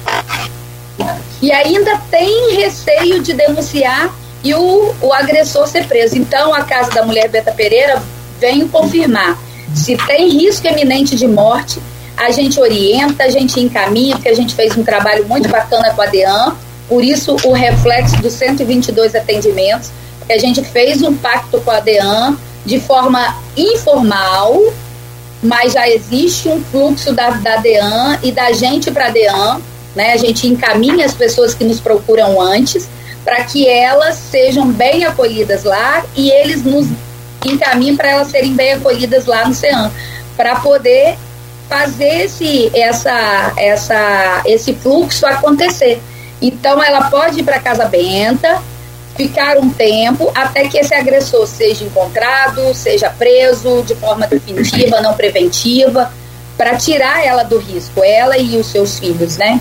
Então, assim, é muito importante a gente falar que hoje a gente tem um, até listei aqui para eu não esquecer, a gente tem esses, essa rede de atendimento à mulher especializada, Ministério Público, Defensoria Pública, CEAM, PEAM, Casa da Mulher Benta Pereira, Patrulha Maria da Penha, né, que supervisiona todas as mulheres que têm medida protetiva, que é do nosso oitavo batalhão, e o DISC 180, que a gente referenciou o nosso CEAN no governo federal, e hoje o CEAN, é, a gente recebe as denúncias do 180 também.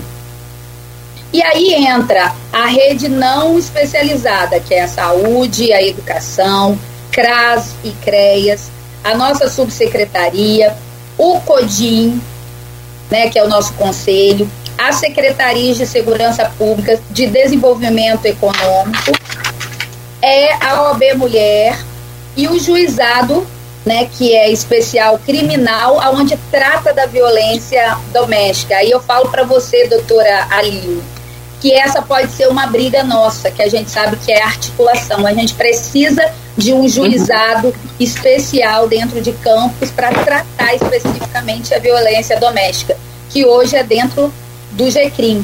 Com isso, a gente não tem um juiz para poder definir rapidamente as questões. Tá exclusivo, né? Ah? Concordo.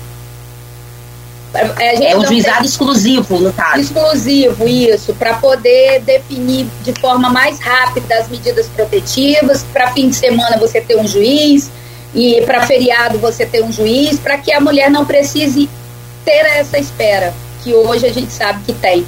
Não que o serviço é, é ruim, não. Eles uhum. fazem de acordo com a força humana. Então Exatamente. a gente precisa de brigar por um juizado especializado. Então, é, quando eu falei que a gente tem uma, uma informação muito bacana, é que a gente está construindo o fluxo com toda essa rede de atendimento especializada e não e especializada e não especializada. A gente começou com saúde, com educação, é, com social, com a DEAN, e agora a gente vai para os outros órgãos. Quando a gente tiver essa construção formada com todos esses órgãos, a gente vai fazer o pacto, aonde a gente vai fazer uma cerimônia, aonde todo toda essa rede vai ser é, convidada para assinar um termo que será esse pacto de corresponsabilidade ou de responsabilidade direta com a prevenção e o combate à violência. Então, assim, isso está sendo um trabalho muito bacana dentro da nossa subsecretaria para formalizar esse pacto. E outra coisa que eu esqueci de falar que agora esse ano a gente vai inaugurar né, nosso centro lá que a gente vai ter um projeto, o projeto Empoderadas, que eu acho que eu já até falei aqui, Cláudio, que o prefeito pediu para me dar um tempinho e, e, a gente inaugurar esse ano, que vai ser é, um projeto onde a gente vai ensinar as mulheres a defesa pessoal. Então a gente vai estar tá mais empoderadas do que nunca. Então é um outro projeto que a gente também está aí na, na pontinha para para tem um filme tem um filme muito muito muito bom é com Jennifer Lopes essa atriz latina que agora é cantora é, me, me fale o nome mas é, é exatamente Nunca isso mais. Nunca mais é um filme onde o marido batia nela e aí ela dá a volta por cima. Ela, se, ela se prepara vira uma ninja praticamente. Fantástico esse filme. Acho que tinha que passar é? esse filme. eu tinha que passar esse filme. eu adoro. A gente tem muitas minisséries hoje, né, doutora Aline? Falando, é. retratando sobre a violência doméstica. Sim, sim. É um espetáculo. Eu adorei. Não, mas esse filme eu acho que. né? Hã? Colocar ela em atividade física, colocar ela com psicólogo com psicólogo, com, psiquiatra, enfim, a gente cuida dessa estrutura dessa mulher para que ela possa voltar é, uma mulher mais é, fortalecida e reconstruída. Então, assim, é, o que a gente precisa é de não julgar, porque cada caso é um caso, cada caso traz suas, as suas histórias, suas limitações, as suas dificuldades. Então, assim, hoje a mulher entende que ela não precisa, né, muitas delas, né, entende que ela não precisa viver aquela violência, mas não é fácil tomar essa decisão de buscar ajuda. de, de denunciar, porque tem um fator cultural, tem um fator familiar, religioso, porque primeiramente às vezes ela, ela é violentada brutalmente por aquele agressor, mas ela olha para ele, ele é um bom pai. Existe isso. Não são todos os agressores que são ruins com o pai. Então eu vou denunciar o pai dos meus filhos. A questão religiosa, eu casei, preciso me manter nesse casamento para a vida toda, porque é o papel da mulher, né? É, é, é, é ser esse, esse exemplo. Então, assim, para vocês terem ideia, tem mulheres que vivem em cárcere privado no nosso município, não é não, doutora Pichane? Da gente Exatamente. Tanto a mulher como o filho nem documento tem. Retira-se absolutamente tudo. É, nesse caso que a Josiane mesmo está relatando, uma situação tão delicada que a criança ela demonstra que como se ela tivesse tratada como um bicho, ela tem dificuldade de socialização porque ela realmente foi tratada como um animal, tanto a mãe quanto o filho. E hoje essa criança é, é uma criança que já está conseguindo a ter um contato com a sociedade, que já está fazendo uma natação, que já está indo para uma escolinha totalmente diferente, mas é um caso tão. É, é uma situação. Agredir as orientadoras sociais, né, Cris? Exato. É, ele, ele, ele reproduzia o que ele vivenciou em casa.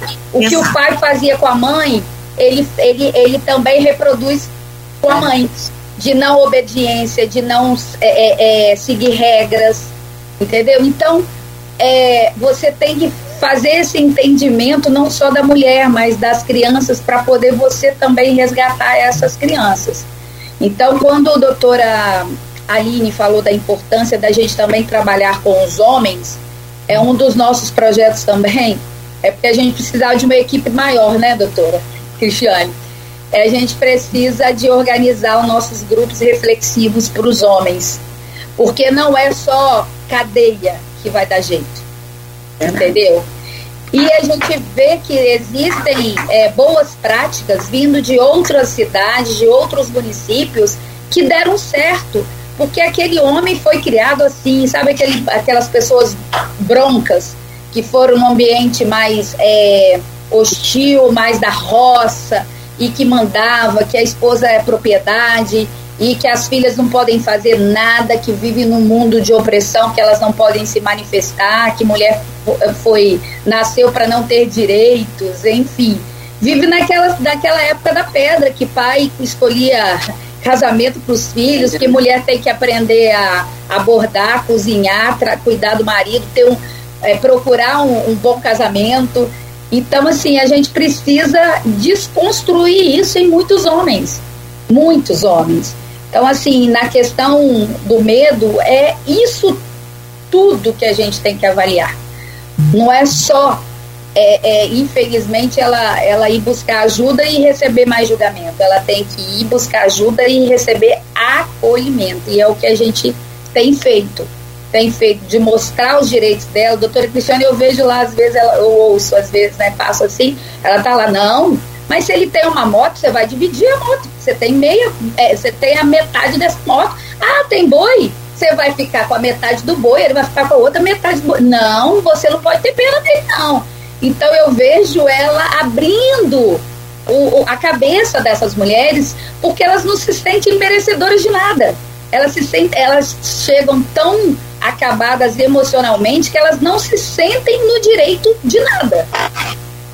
E ainda tem receio de denunciar e o, o agressor ser preso. Então, a Casa da Mulher Beta Pereira vem confirmar se tem risco eminente de morte, a gente orienta, a gente encaminha, porque a gente fez um trabalho muito bacana com a DEAN, por isso o reflexo dos 122 atendimentos, que a gente fez um pacto com a DEAN de forma informal, mas já existe um fluxo da, da DEAN e da gente para a DEAN, né? A gente encaminha as pessoas que nos procuram antes para que elas sejam bem acolhidas lá e eles nos encaminhem para elas serem bem acolhidas lá no CEAM, para poder fazer esse, essa, essa, esse fluxo acontecer.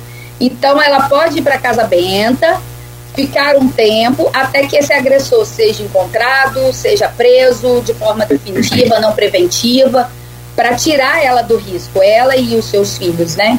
Então, assim, é muito importante a gente falar que hoje a gente tem um, até listei aqui para eu não esquecer, a gente tem esses, essa rede de atendimento à mulher especializada, Ministério Público, Defensoria Pública, CEAM, PEAM, Casa da Mulher Benta Pereira, Patrulha Maria da Penha, né, que supervisiona todas as mulheres que têm medida protetiva, que é do nosso oitavo batalhão, e o Disque 180, que a gente referenciou o nosso CEAN no governo federal, e hoje o CEAN, é, a gente recebe as denúncias do 180 também.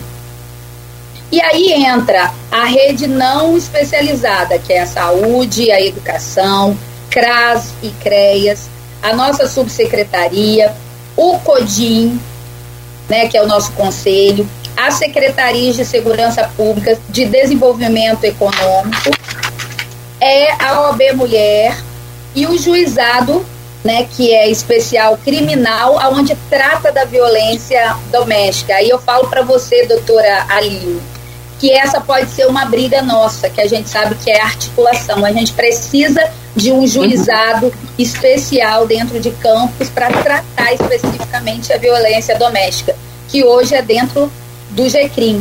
Com isso, a gente não tem um juiz para poder definir rapidamente as questões. Tá exclusivo, né? Ah? Concordo. É, é um juizado tem... exclusivo, no caso. Exclusivo, isso, para poder definir de forma mais rápida as medidas protetivas. Para fim de semana você ter um juiz e para feriado você ter um juiz, para que a mulher não precise ter essa espera que hoje a gente sabe que tem. Não que o serviço é, é ruim, não. Eles uhum. fazem de acordo com a força humana. Então Exatamente. a gente precisa de brigar por um juizado especializado. Então, é, quando eu falei que a gente tem uma, uma informação muito bacana, é que a gente está construindo o fluxo com toda essa rede de atendimento especializada e não e especializada e não especializada. A gente começou com saúde, com educação, é, com social, com a DEAN, e agora a gente vai para os outros órgãos. Quando a gente tiver essa construção formada com todos esses órgãos, a gente vai fazer o pacto, aonde a gente vai fazer uma cerimônia aonde todo, toda essa rede vai ser é, convidada para assinar um termo que será esse pacto de corresponsabilidade ou de responsabilidade direta com a prevenção e o combate à violência. Então, assim, isso está sendo um trabalho muito bacana dentro da nossa subsecretaria para formalizar esse pacto. E outra coisa que eu esqueci de falar, que agora esse ano a gente vai inaugurar né, nosso centro lá que a gente vai ter um projeto, o projeto Empoderadas, que eu acho que eu já até falei aqui, Cláudio, que o prefeito pediu para me dar um tempinho e, e, a gente inaugurar esse ano, que vai ser é, um projeto onde a gente vai ensinar as mulheres a defesa pessoal. Então a gente vai estar tá mais empoderadas do que nunca. Então é um outro projeto que a gente também está aí na, na pontinha para para tem um filme tem um filme muito muito muito bom é com Jennifer Lopes essa atriz latina que agora é cantora é, me, me fale o nome mas é, é exatamente Nunca isso mais. Nunca mais é um filme onde o marido batia nela e aí ela dá a volta por cima. Ela, se, ela se prepara vira uma ninja praticamente. Fantástico esse filme. Acho que tinha que passar é? esse filme. eu tinha que passar esse filme. eu adoro. A gente tem muitas minisséries hoje, né, doutora Aline? Falando, retratando sobre a violência doméstica. Sim, é sim. Um espetáculo, eu adorei. Não, mas esse filme eu acho que. Novela, né? Hã? A própria novela, ela tá retratando uma pessoa que ah, é isso. Ontem mesmo eles fizeram uma chamada, vocês viram? Eles fizeram uma chamada ao final falando sobre os tipos de violência e para a mulher buscar ajuda. É legal. Cláudio, eu só queria te pedir, é, só relatar algo que me veio aqui, que é muito importante. Quando você, a gente estava falando dessas pessoas, de pedir ajuda, eu vejo também é, relato onde líderes religiosos, como pastores, é, dizem para essa mulher para ela não procurar ajuda, dizem para essa mulher que faz parte da relação, dela estar sendo submetida, Então, é assim, eu, eu gostaria de compartilhar, até dizer se tem alguém ouvindo nesse momento, são relatos que eu não ouvi uma, duas ou três vezes, que são de líderes religiosos que dizem que faz parte do casamento essa submissão e essa violência, como algo normal. De um segmento religioso só? Ou de, de, de... Diversificado, diversificado. Com base em, em, em na verdade, usa-se a Bíblia para dizer que faz parte, que a mulher ela deve continuar nesse casamento, passando por esse tipo de situação, porque é o que está escrito na Bíblia. Tem que, tem que... De ajuda. Isso é, é uma coisa, é, eu gostaria de relatar, né, porque às vezes a mulher ela vai pedir ajuda ao seu líder religioso, vai compartilhar o que ela está vivendo e ela acabou vendo esse tipo de coisa. Não, eu vi já um pastor falar assim, um pastor que é muito atuante em rede social, ele falou: se um pastor te falar isso, manda prender o seu marido e o pastor também. Aquele Cláudio, né? Cláudio. É um, um cabelo Duarte, branco. É Cláudio Duarte, ele é fantástico, ele é fantástico. Ele, ele faz muita palestra sobre casamento, né? É. Meu filho, casamento. O pastor é. Ele conta aquela história de Adão. Adão estava lá quietinho, na maior paz, maior tranquilidade. Aí vem Deus lá e vou arrumar um problema esse rapaz. Vou arrumar uma mulher para ele. Então ele explica muito bem o que, que é casamento. Casamento não é um problema. Casamento é você aprender e reaprender a dividir né, as suas é, obrigações e lazer e prazer com uma outra pessoa. Então, é um combinado de. Eu tenho 29 anos de casado. Todo dia a gente recombina ou combina alguma outra coisa. Ó, não bota estranho aí, não, porque isso aí tá me atrapalhando. Ah, beleza, então. Que se não, um não ceder, o outro não ceder, não adianta. Se não combinar todo é um dia. É, e é um eterno, como assim, é, é aquela coisa. Você acha que tá. Tem a história também do pão, vocês já ouviram? Só para gente fechar esse bloco aqui, eu tenho um minutinho de intervalo é, do, do, pãozinho, né? É, não sei se vocês já ouviram, eu, eu sou muito bom de contar isso. Não é, não é piada, é uma história. O casalzinho né, de idosos, eles saíam, o, o, o senhor saía para comprar pão, comprava, e ele só comia as pontinhas do pão. Olha que gracinha. Ele comia as pontinhas do pão todo santo dia. Ele, ele, o que, que é o diálogo, né? Ele comia as pontinhas do, do, do pãozinho. Comia a pontinha de um pão, comia cortado, ficava só aquela parte do meio. A parte melhor, né? A ponta às vezes queima, às vezes fica com muita mais. Tá. Dura. Dura. Né? Passa o tempo, passa o tempo, passa o tempo. O, o, o, o, o senhorzinho morreu. Aí a senhorinha falou assim: Ah, finalmente eu vou poder comer as pontinhas do pão que eu tanto gosto. E ele comia justamente para deixar a melhor parte para ela. Não havia o diálogo. Você está compreendendo? Você prefere o quê, amor? É, ó, vamos, vamos dividir ao meio. Você qual gosta de qual parte? Você gosta dele assim? Cara, é tudo um combinado. Às vezes você pensa que está agradando, comendo as pontinhas do pão, né? Entre um exemplo aí. E na verdade a pessoa adora a pontinha dos, do, do, as pontinhas. Você vai ter que convidar a doutora Aline pra você contar a história do pãozinho para ela, que ela ficou. Saiu, Nossa. Aline? Você não ouve. Exatamente, eu tive problema agora ah, com o celular. Tive que trocar o celular. Jesus. Nossa, ainda bem que tá empoderada, tá vendo, gente? Um aparelho tá bem, graças a Deus. Não, mas depois eu te conto a historinha do, do pão, do casalzinho do, do, do pãozinho. Vamos rapidamente aqui ao intervalo e a gente volta. E tem um tema que eu separei aqui também, é, uma pauta que eu acho muito interessante a gente discutir. A Josiane falou sobre a, a viatura. É, como é que Patrulha. é o nome? Patrulha, Patrulha Maria, Maria da, da Penha. Então, a, a, a pegada é aí.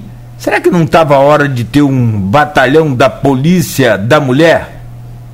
Vamos ao então, intervalo? A gente está tentando. Deixa fazer o intervalo, ah. por favor, Josiane com licença, desculpa, é bem rápido, né? E a gente volta dentro de instantes com o Folha no Ar, primeira edição.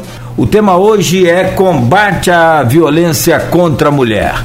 Estamos conversando com a Aline Solino, vice-presidente da OAB Mulher, 12 subseção em Campos, a Cristiane Figueira, que é advogada do CEAM, Centro Especializado de Atendimento à Mulher, e a Josiane Murumbi, subsecretária de Políticas para a Mulher. Josiane, eu começo com você. Eu peço só para esse, esse último bloco a gente encurtar um pouco mais, que o tempo avançou com a conversa bacana. E esper... ah, tem até um comentário legal aqui no Face.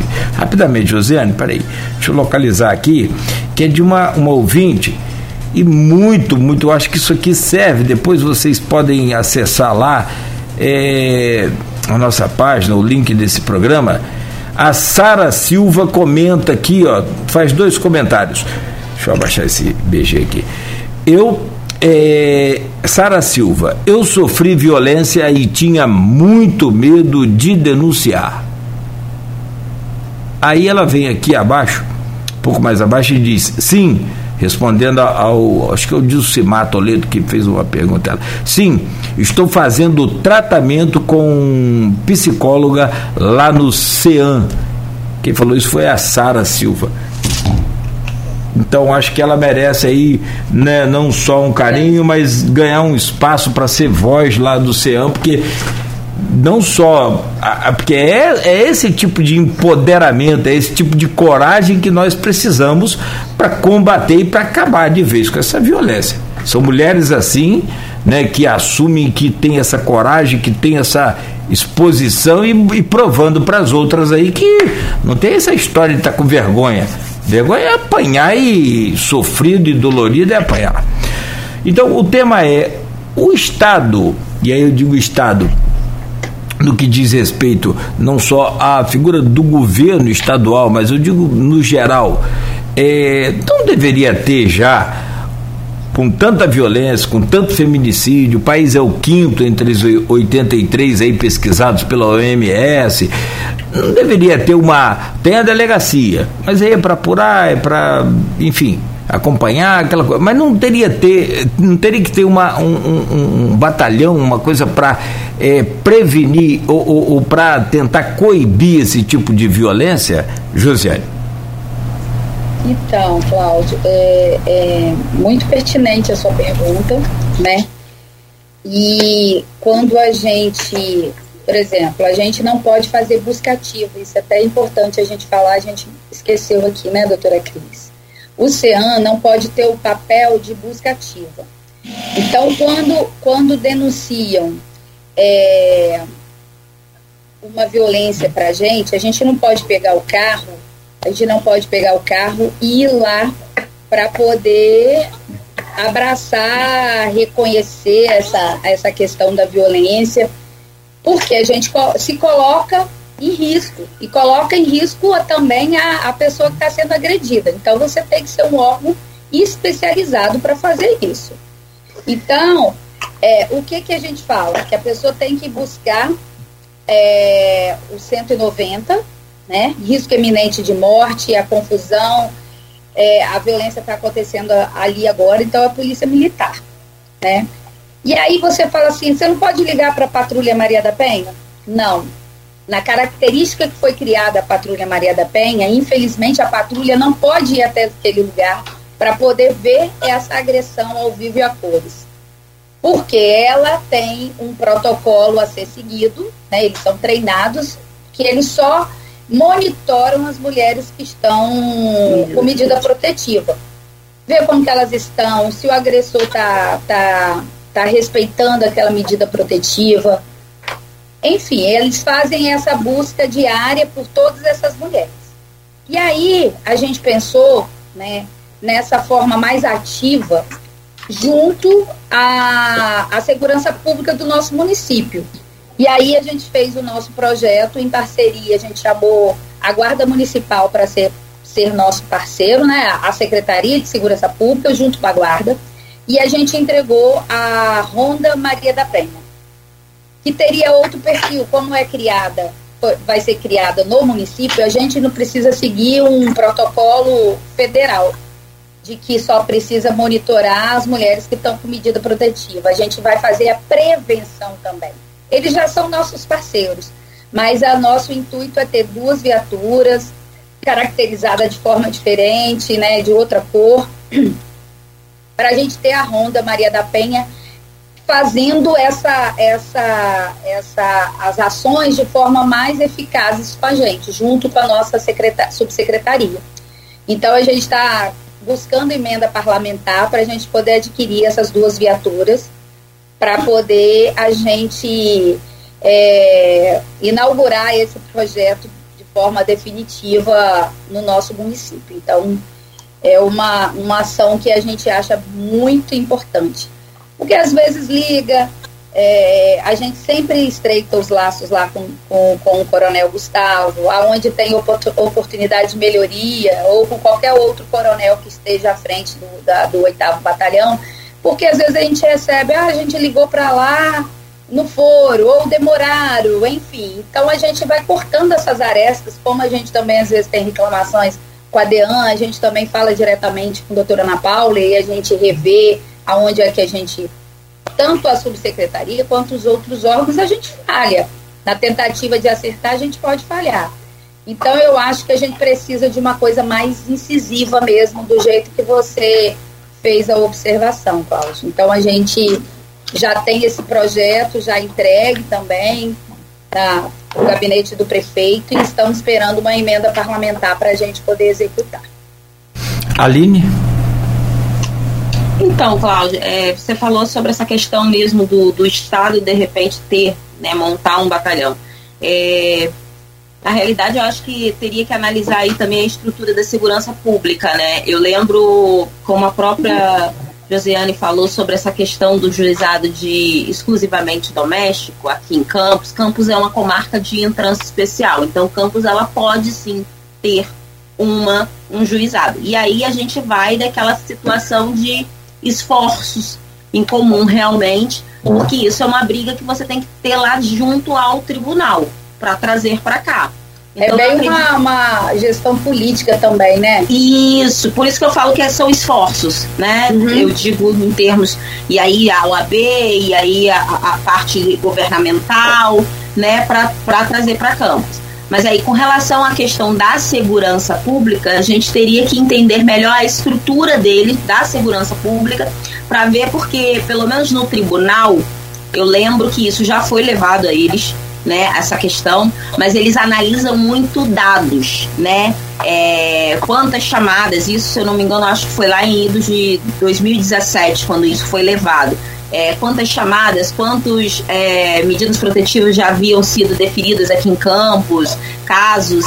Então, eles trabalham muito com essa situação. Então, a gente teria que fazer esse levantamento para entender se a gente teria como trazer aqui, não digo um batalhão, mas algo voltado, se haveria essa possibilidade junto ao Estado de destacar, vamos dizer assim, é, parte dos, dos policiais para lidar somente com essa questão, né? Então, assim, é, essa é, a Josiane, como mesmo citou, já eu acho um avanço muito bacana é a gente poder contar, né, esse trabalho aí que ela está falando sobre a guarda municipal também fazer um pouco esse trabalho assim, essa ação, essa ronda municipal. Perfeito. Cristiane. Na verdade, Cláudio, é, hoje nós temos inúmeros projetos, né? E conversando aqui hoje, a gente verificou com a doutora Aline, né? É, que a, a OAB também, que nós temos, o município está preocupado com essa situação, tanto é que nós temos a cadeira da mulher lá na OAB. Então, é, esses projetos que a Josiane mencionou. São projetos que a gente está caminhando, então, assim, hoje a gente pode contar com a DEAN, que embora é, é uma porta onde a mulher ela, ela é atendida de forma diferenciada, então, assim, nós não temos, infelizmente, esse batalhão, mas nós temos a DEAN, e, e poder saber que tem uma, uma um órgão, um instrumento separado para cuidar daquele caso específico, daquela mulher que não sabe nem como começar a falar e saber que ela vai chegar lá. E ela, muitas das vezes, a gente entra em contato já relatando mais ou menos o que vem acontecendo. Isso é muito bom. Então, assim, a gente tem inúmeros projetos que a gente quer colocar em andamento, que a gente está estudando, para a gente estar ajudando essa mulher. E, e, eu gostaria aqui de finalizar deixando o nosso endereço, que é a Rua dos Goitacazes 257. Então, se a pessoa quiser ir lá, ah, eu não vim aqui, eu quero só ir conversar, eu quero só apenas expor minha situação, quero só ser ouvida. Nós estamos lá. É onde aí na rua do 257 é perto da, da 20. Da BAN onde era o Nian. Ah, onde era o Nian, aqui, aqui perto aqui da rádio, aqui do centro, aqui na, na esquina da, daqui da Ban. Exato. Ah, tá. Exato. tá, tá. E telefone, às vezes também a mulher não vai, mas ela liga pra gente para conversar. Sim. E deixar dois telefones, porque às vezes ela não quer ir lá, a princípio ela quer conversar e a gente conversa e depois ela faz essa visita. Que é o 9817 50180 e o 981750160. Tá bom? Você repete o primeiro aí, por favor. 981750180. É... Eu posso só completar, Cláudio, rapidinho. A gente também não pode deixar de, de dar êxito né, e, e honrar a nossa DEAN pelo trabalho que eles têm feito, porque foram destaques mais uma vez em primeiro lugar sobre apreensões. E junto disso, né, é, está vendo as meninas que são advogadas podem lembrar o nome, que eu até peguei o celular do meu marido aqui para eu lembrar o nome que, que a justiça fala, que eles fazem aqueles mutirões para fazer as apreensões né, desses, é, desses agressores que fazem os mutirões, como que é o nome? Tem um nome sim, dessa Tem, tem um nome específico, sim. E aí, o ano passado, eles fizeram esse grande mutirão e conseguiram prender não sei quantos mil pessoas, é, agressores, e esse ano tá falando, tá, tá fazendo é, apreensão é, desses é, agressores de mandatos de busca e apreensão. É alguma coisa assim que conseguiram fazer, estão fazendo, acho que está nesse período ainda. Então eles fazem esse mutirão para poder prender esses agressores que estão fugitivos, ou seja, faça, fazem uma força-tarefa para prender esses agressores. Perfeito. O ano passado aconteceu e esse ano a gente já começou o ano fazendo isso. Bom, deixa eu começar por você então, José. Né? A gente agradece muito, são 9 horas e 7 minutos. Avançamos aqui, mas com uma pauta tão importante como essa. Claro que o Grupo Folha da Manhã se coloca sempre aberto, sempre pronto a discutir, né? E, a, a, a, sobretudo, levar informação. E eu repito muito isso aqui. É tipo assim, informação é poder. Quem tem informação tem poder. Para qualquer coisa, tem poder. Então, Josiane, muito obrigado pelo seu carinho, muito obrigado mais uma vez por nos prestigiar aqui com sua presença e com as informações aí da, da sua pasta. Então, queria agradecer, né? A gratidão é, o, é a palavra-chave aqui, mais uma vez pelo espaço é, eu quero colocar a subsecretaria, o CEAM, a Casa Benta, que são equipamentos né, é, que são geridos pela gente lá, à disposição de vocês sempre. Eu acho que a gente é, utiliza algumas datas importantes para a gente poder mostrar ainda mais a importância do combate a, a tantas pautas importantes e a gente agora já está se aproximando de março para poder a gente né, levar esse mês aí de março é, campanhas que, que exaltem todos os direitos da, de nós mulheres, né, em todos o, os ambientes de fala, enfim. Então queria agradecer a, a, a, FM, a você, enfim, pelo carinho sempre e os meios de comunicação, né, confirmar o quanto que é importante a gente ter parcerias com vocês para a gente poder estar tá aí divulgando o nosso trabalho. E aproveitando que domingo a gente tem um, um projeto é, que a gente foi convidado a ser, sermos parceiros da, da faculdade de, de, de da faculdade de, da Fundação do Esporte, junto com o SESC, a gente vai ter uma, uma atleta, uma atleta nacional, aonde ela vai estar mostrando aquela luta é, greco, e aonde a gente vai ter mais cinco modalidades de esporte voltados para as mulheres e mostrando a importância do esporte né, no resgate de tantas meninas, de tantas mulheres, que o esporte é uma excelente opção aí para nós mulheres, né, sairmos do nosso cotidiano, enfim, nos empoderarmos a cada vez mais. É isso que eu queria falar. Muito obrigado, mas agradecer e tive um prazer de estar com a Aline e com a doutora Cristiane nessa manhã. Bom, e nós já fomos convidados para o café lá, né, gente? Vamos para lá, é, né? O cafezinho lá é caprichado.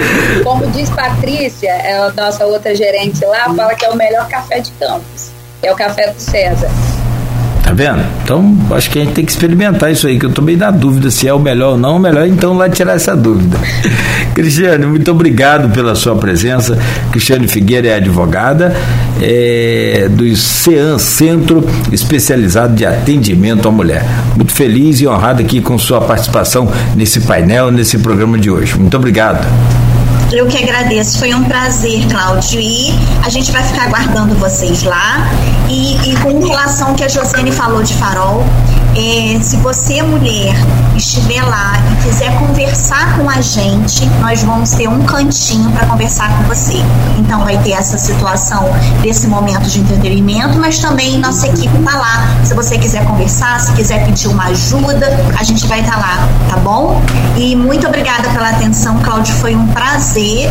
E você, doutora Aline, vão lá tomar um cafezinho com a gente assim, conhecer o nosso local e as portas estão abertas, tá bom? Mas de cada um come. Eu não podia esquecer, então, ah, que a ah. patrulha vai estar conosco no domingo. No Eles domingo. não trabalham no domingo, mas vão estar conosco lá. Agradecer o Coronel Gustavo. Que bom. Pelo carinho e parceria. Ah, que bom, que bom. E nesse cafezinho a gente vai dividir o pão ao meio. Um come a pontinha, o outro come a outra pontinha. Sem. é. Aline Solino. É, sem escolha. Aline Solino, vice-presidente da OAB Mulher, 12 subseção. Prazer imenso recebê-la aqui, conhecer conhecê-la, mesmo que de forma virtual, mas né, nos contenta e nos alegra muito poder contar com sua presença e colaboração, nos é, prestigiando aqui neste programa de hoje, que acho ser de extrema importância essa pauta sempre. Não esqueça daquelas é, da, é, da, daquela forma de propaganda que eu falei. Vamos estudar, vamos levar aí aos psicólogos, especialistas também para saber. De repente bota um par de algemas lá se você é, é, é agressor de mulher, cuidado. Bota mais nada não. É, acaba com esse diga não à violência, bota é, diga sim à punição para os agressores. Vamos lá. Aline, obrigada, amiga. Muita paz, muita saúde. Como eu disse para as convidadas aqui, muito honrado e feliz com sua presença aqui também. Igualmente, Cláudia. Quero agradecer o espaço aí, a Folha, a você, é, em nome da OAB Mulher, em nome da presidente Maria Franco, em meu nome, em nome do presidente da 12ª subseção, doutor Felipe Stefan, coloquei o nome dele por último, depois eu me entendo com ele. É, mas por esse espaço, para esse debate, que é sempre importante, a gente, é, a entidade OAB, ela tem que estar sempre pronta para poder discutir mesmo com as autoridades locais, reuniões, debater temas, buscar solução em seminário, fazer seminários, estimular sempre esse debate. Então a gente agradece o espaço, porque esse é um tema de bastante relevância no cenário mundial e tem que ser sempre debatido, é um tema para bastante reflexão. E eu queria ter, é, fazer um convite, e aí esse convite vai a todas as advogadas que são inscritas dentro da 12ª subseção para que elas cheguem para perto. A gente quer trabalhar, a gente quer acolher, a gente quer debater, a gente quer falar, para elas nos procurarem lá na casa, lá na casa do advogado, né? Que a gente quer conhecer, a gente quer se conhecer e debater sobre diversos assuntos de importância para a mulher advogada. E eu queria terminar só falando uma frase de uma historiadora, na realidade ela, ela, ela criou teses e argumentos sobre é, a igualdade, na luta da igualdade de gênero, né? não, dese é, não desejo que as mulheres tenham poder sobre os homens, mas sobre si mesma. Então, mulheres, é isso. Se você identificar que você está sofrendo qualquer tipo de violência, não se cale, denuncie. Tá ótimo. Você queria convidar para algum evento era Josiane só que era o evento e você fechava com. Chamar as advogadas. Chamar as advogadas para dentro da casa e também falar para elas ficarem atentas às redes da OAB, porque nesse, nesse mês da mulher aí a gente vai ter bastante coisa para falar. E, fazer... ah, e a gente vai estar junto de volta aí, se, se Deus quiser, em março, né? No mês da mulher. E mês de aniversário da Folha FM também, dia 28. Vamos estar tá junto aqui. Gente, ó. É dia 28 é aniversário da Folha? É, da Meu rádio. aniversário e aniversário da cidade. Aí, é só peça importante, tá vendo? uma festa juntos aí. E o mês da Olha, mulher. Foi um prazer estar com todos vocês, hein? Obrigado, Aline. Prazer todo nosso. Mais uma vez, obrigado a você também que nos acompanhou até aqui. Muito obrigado pela sua audiência. Você que é mulher e que decidiu né, tomar aí a sua atitude hoje, mudar de atitude faça aí os procedimentos que foram passados aqui, você vai ser muito bem atendido, muito bem recebida por todas essas que estão aqui, por todas a, a, as outras mulheres e pessoas que fazem parte de cada uma das suas equipes, tá bom?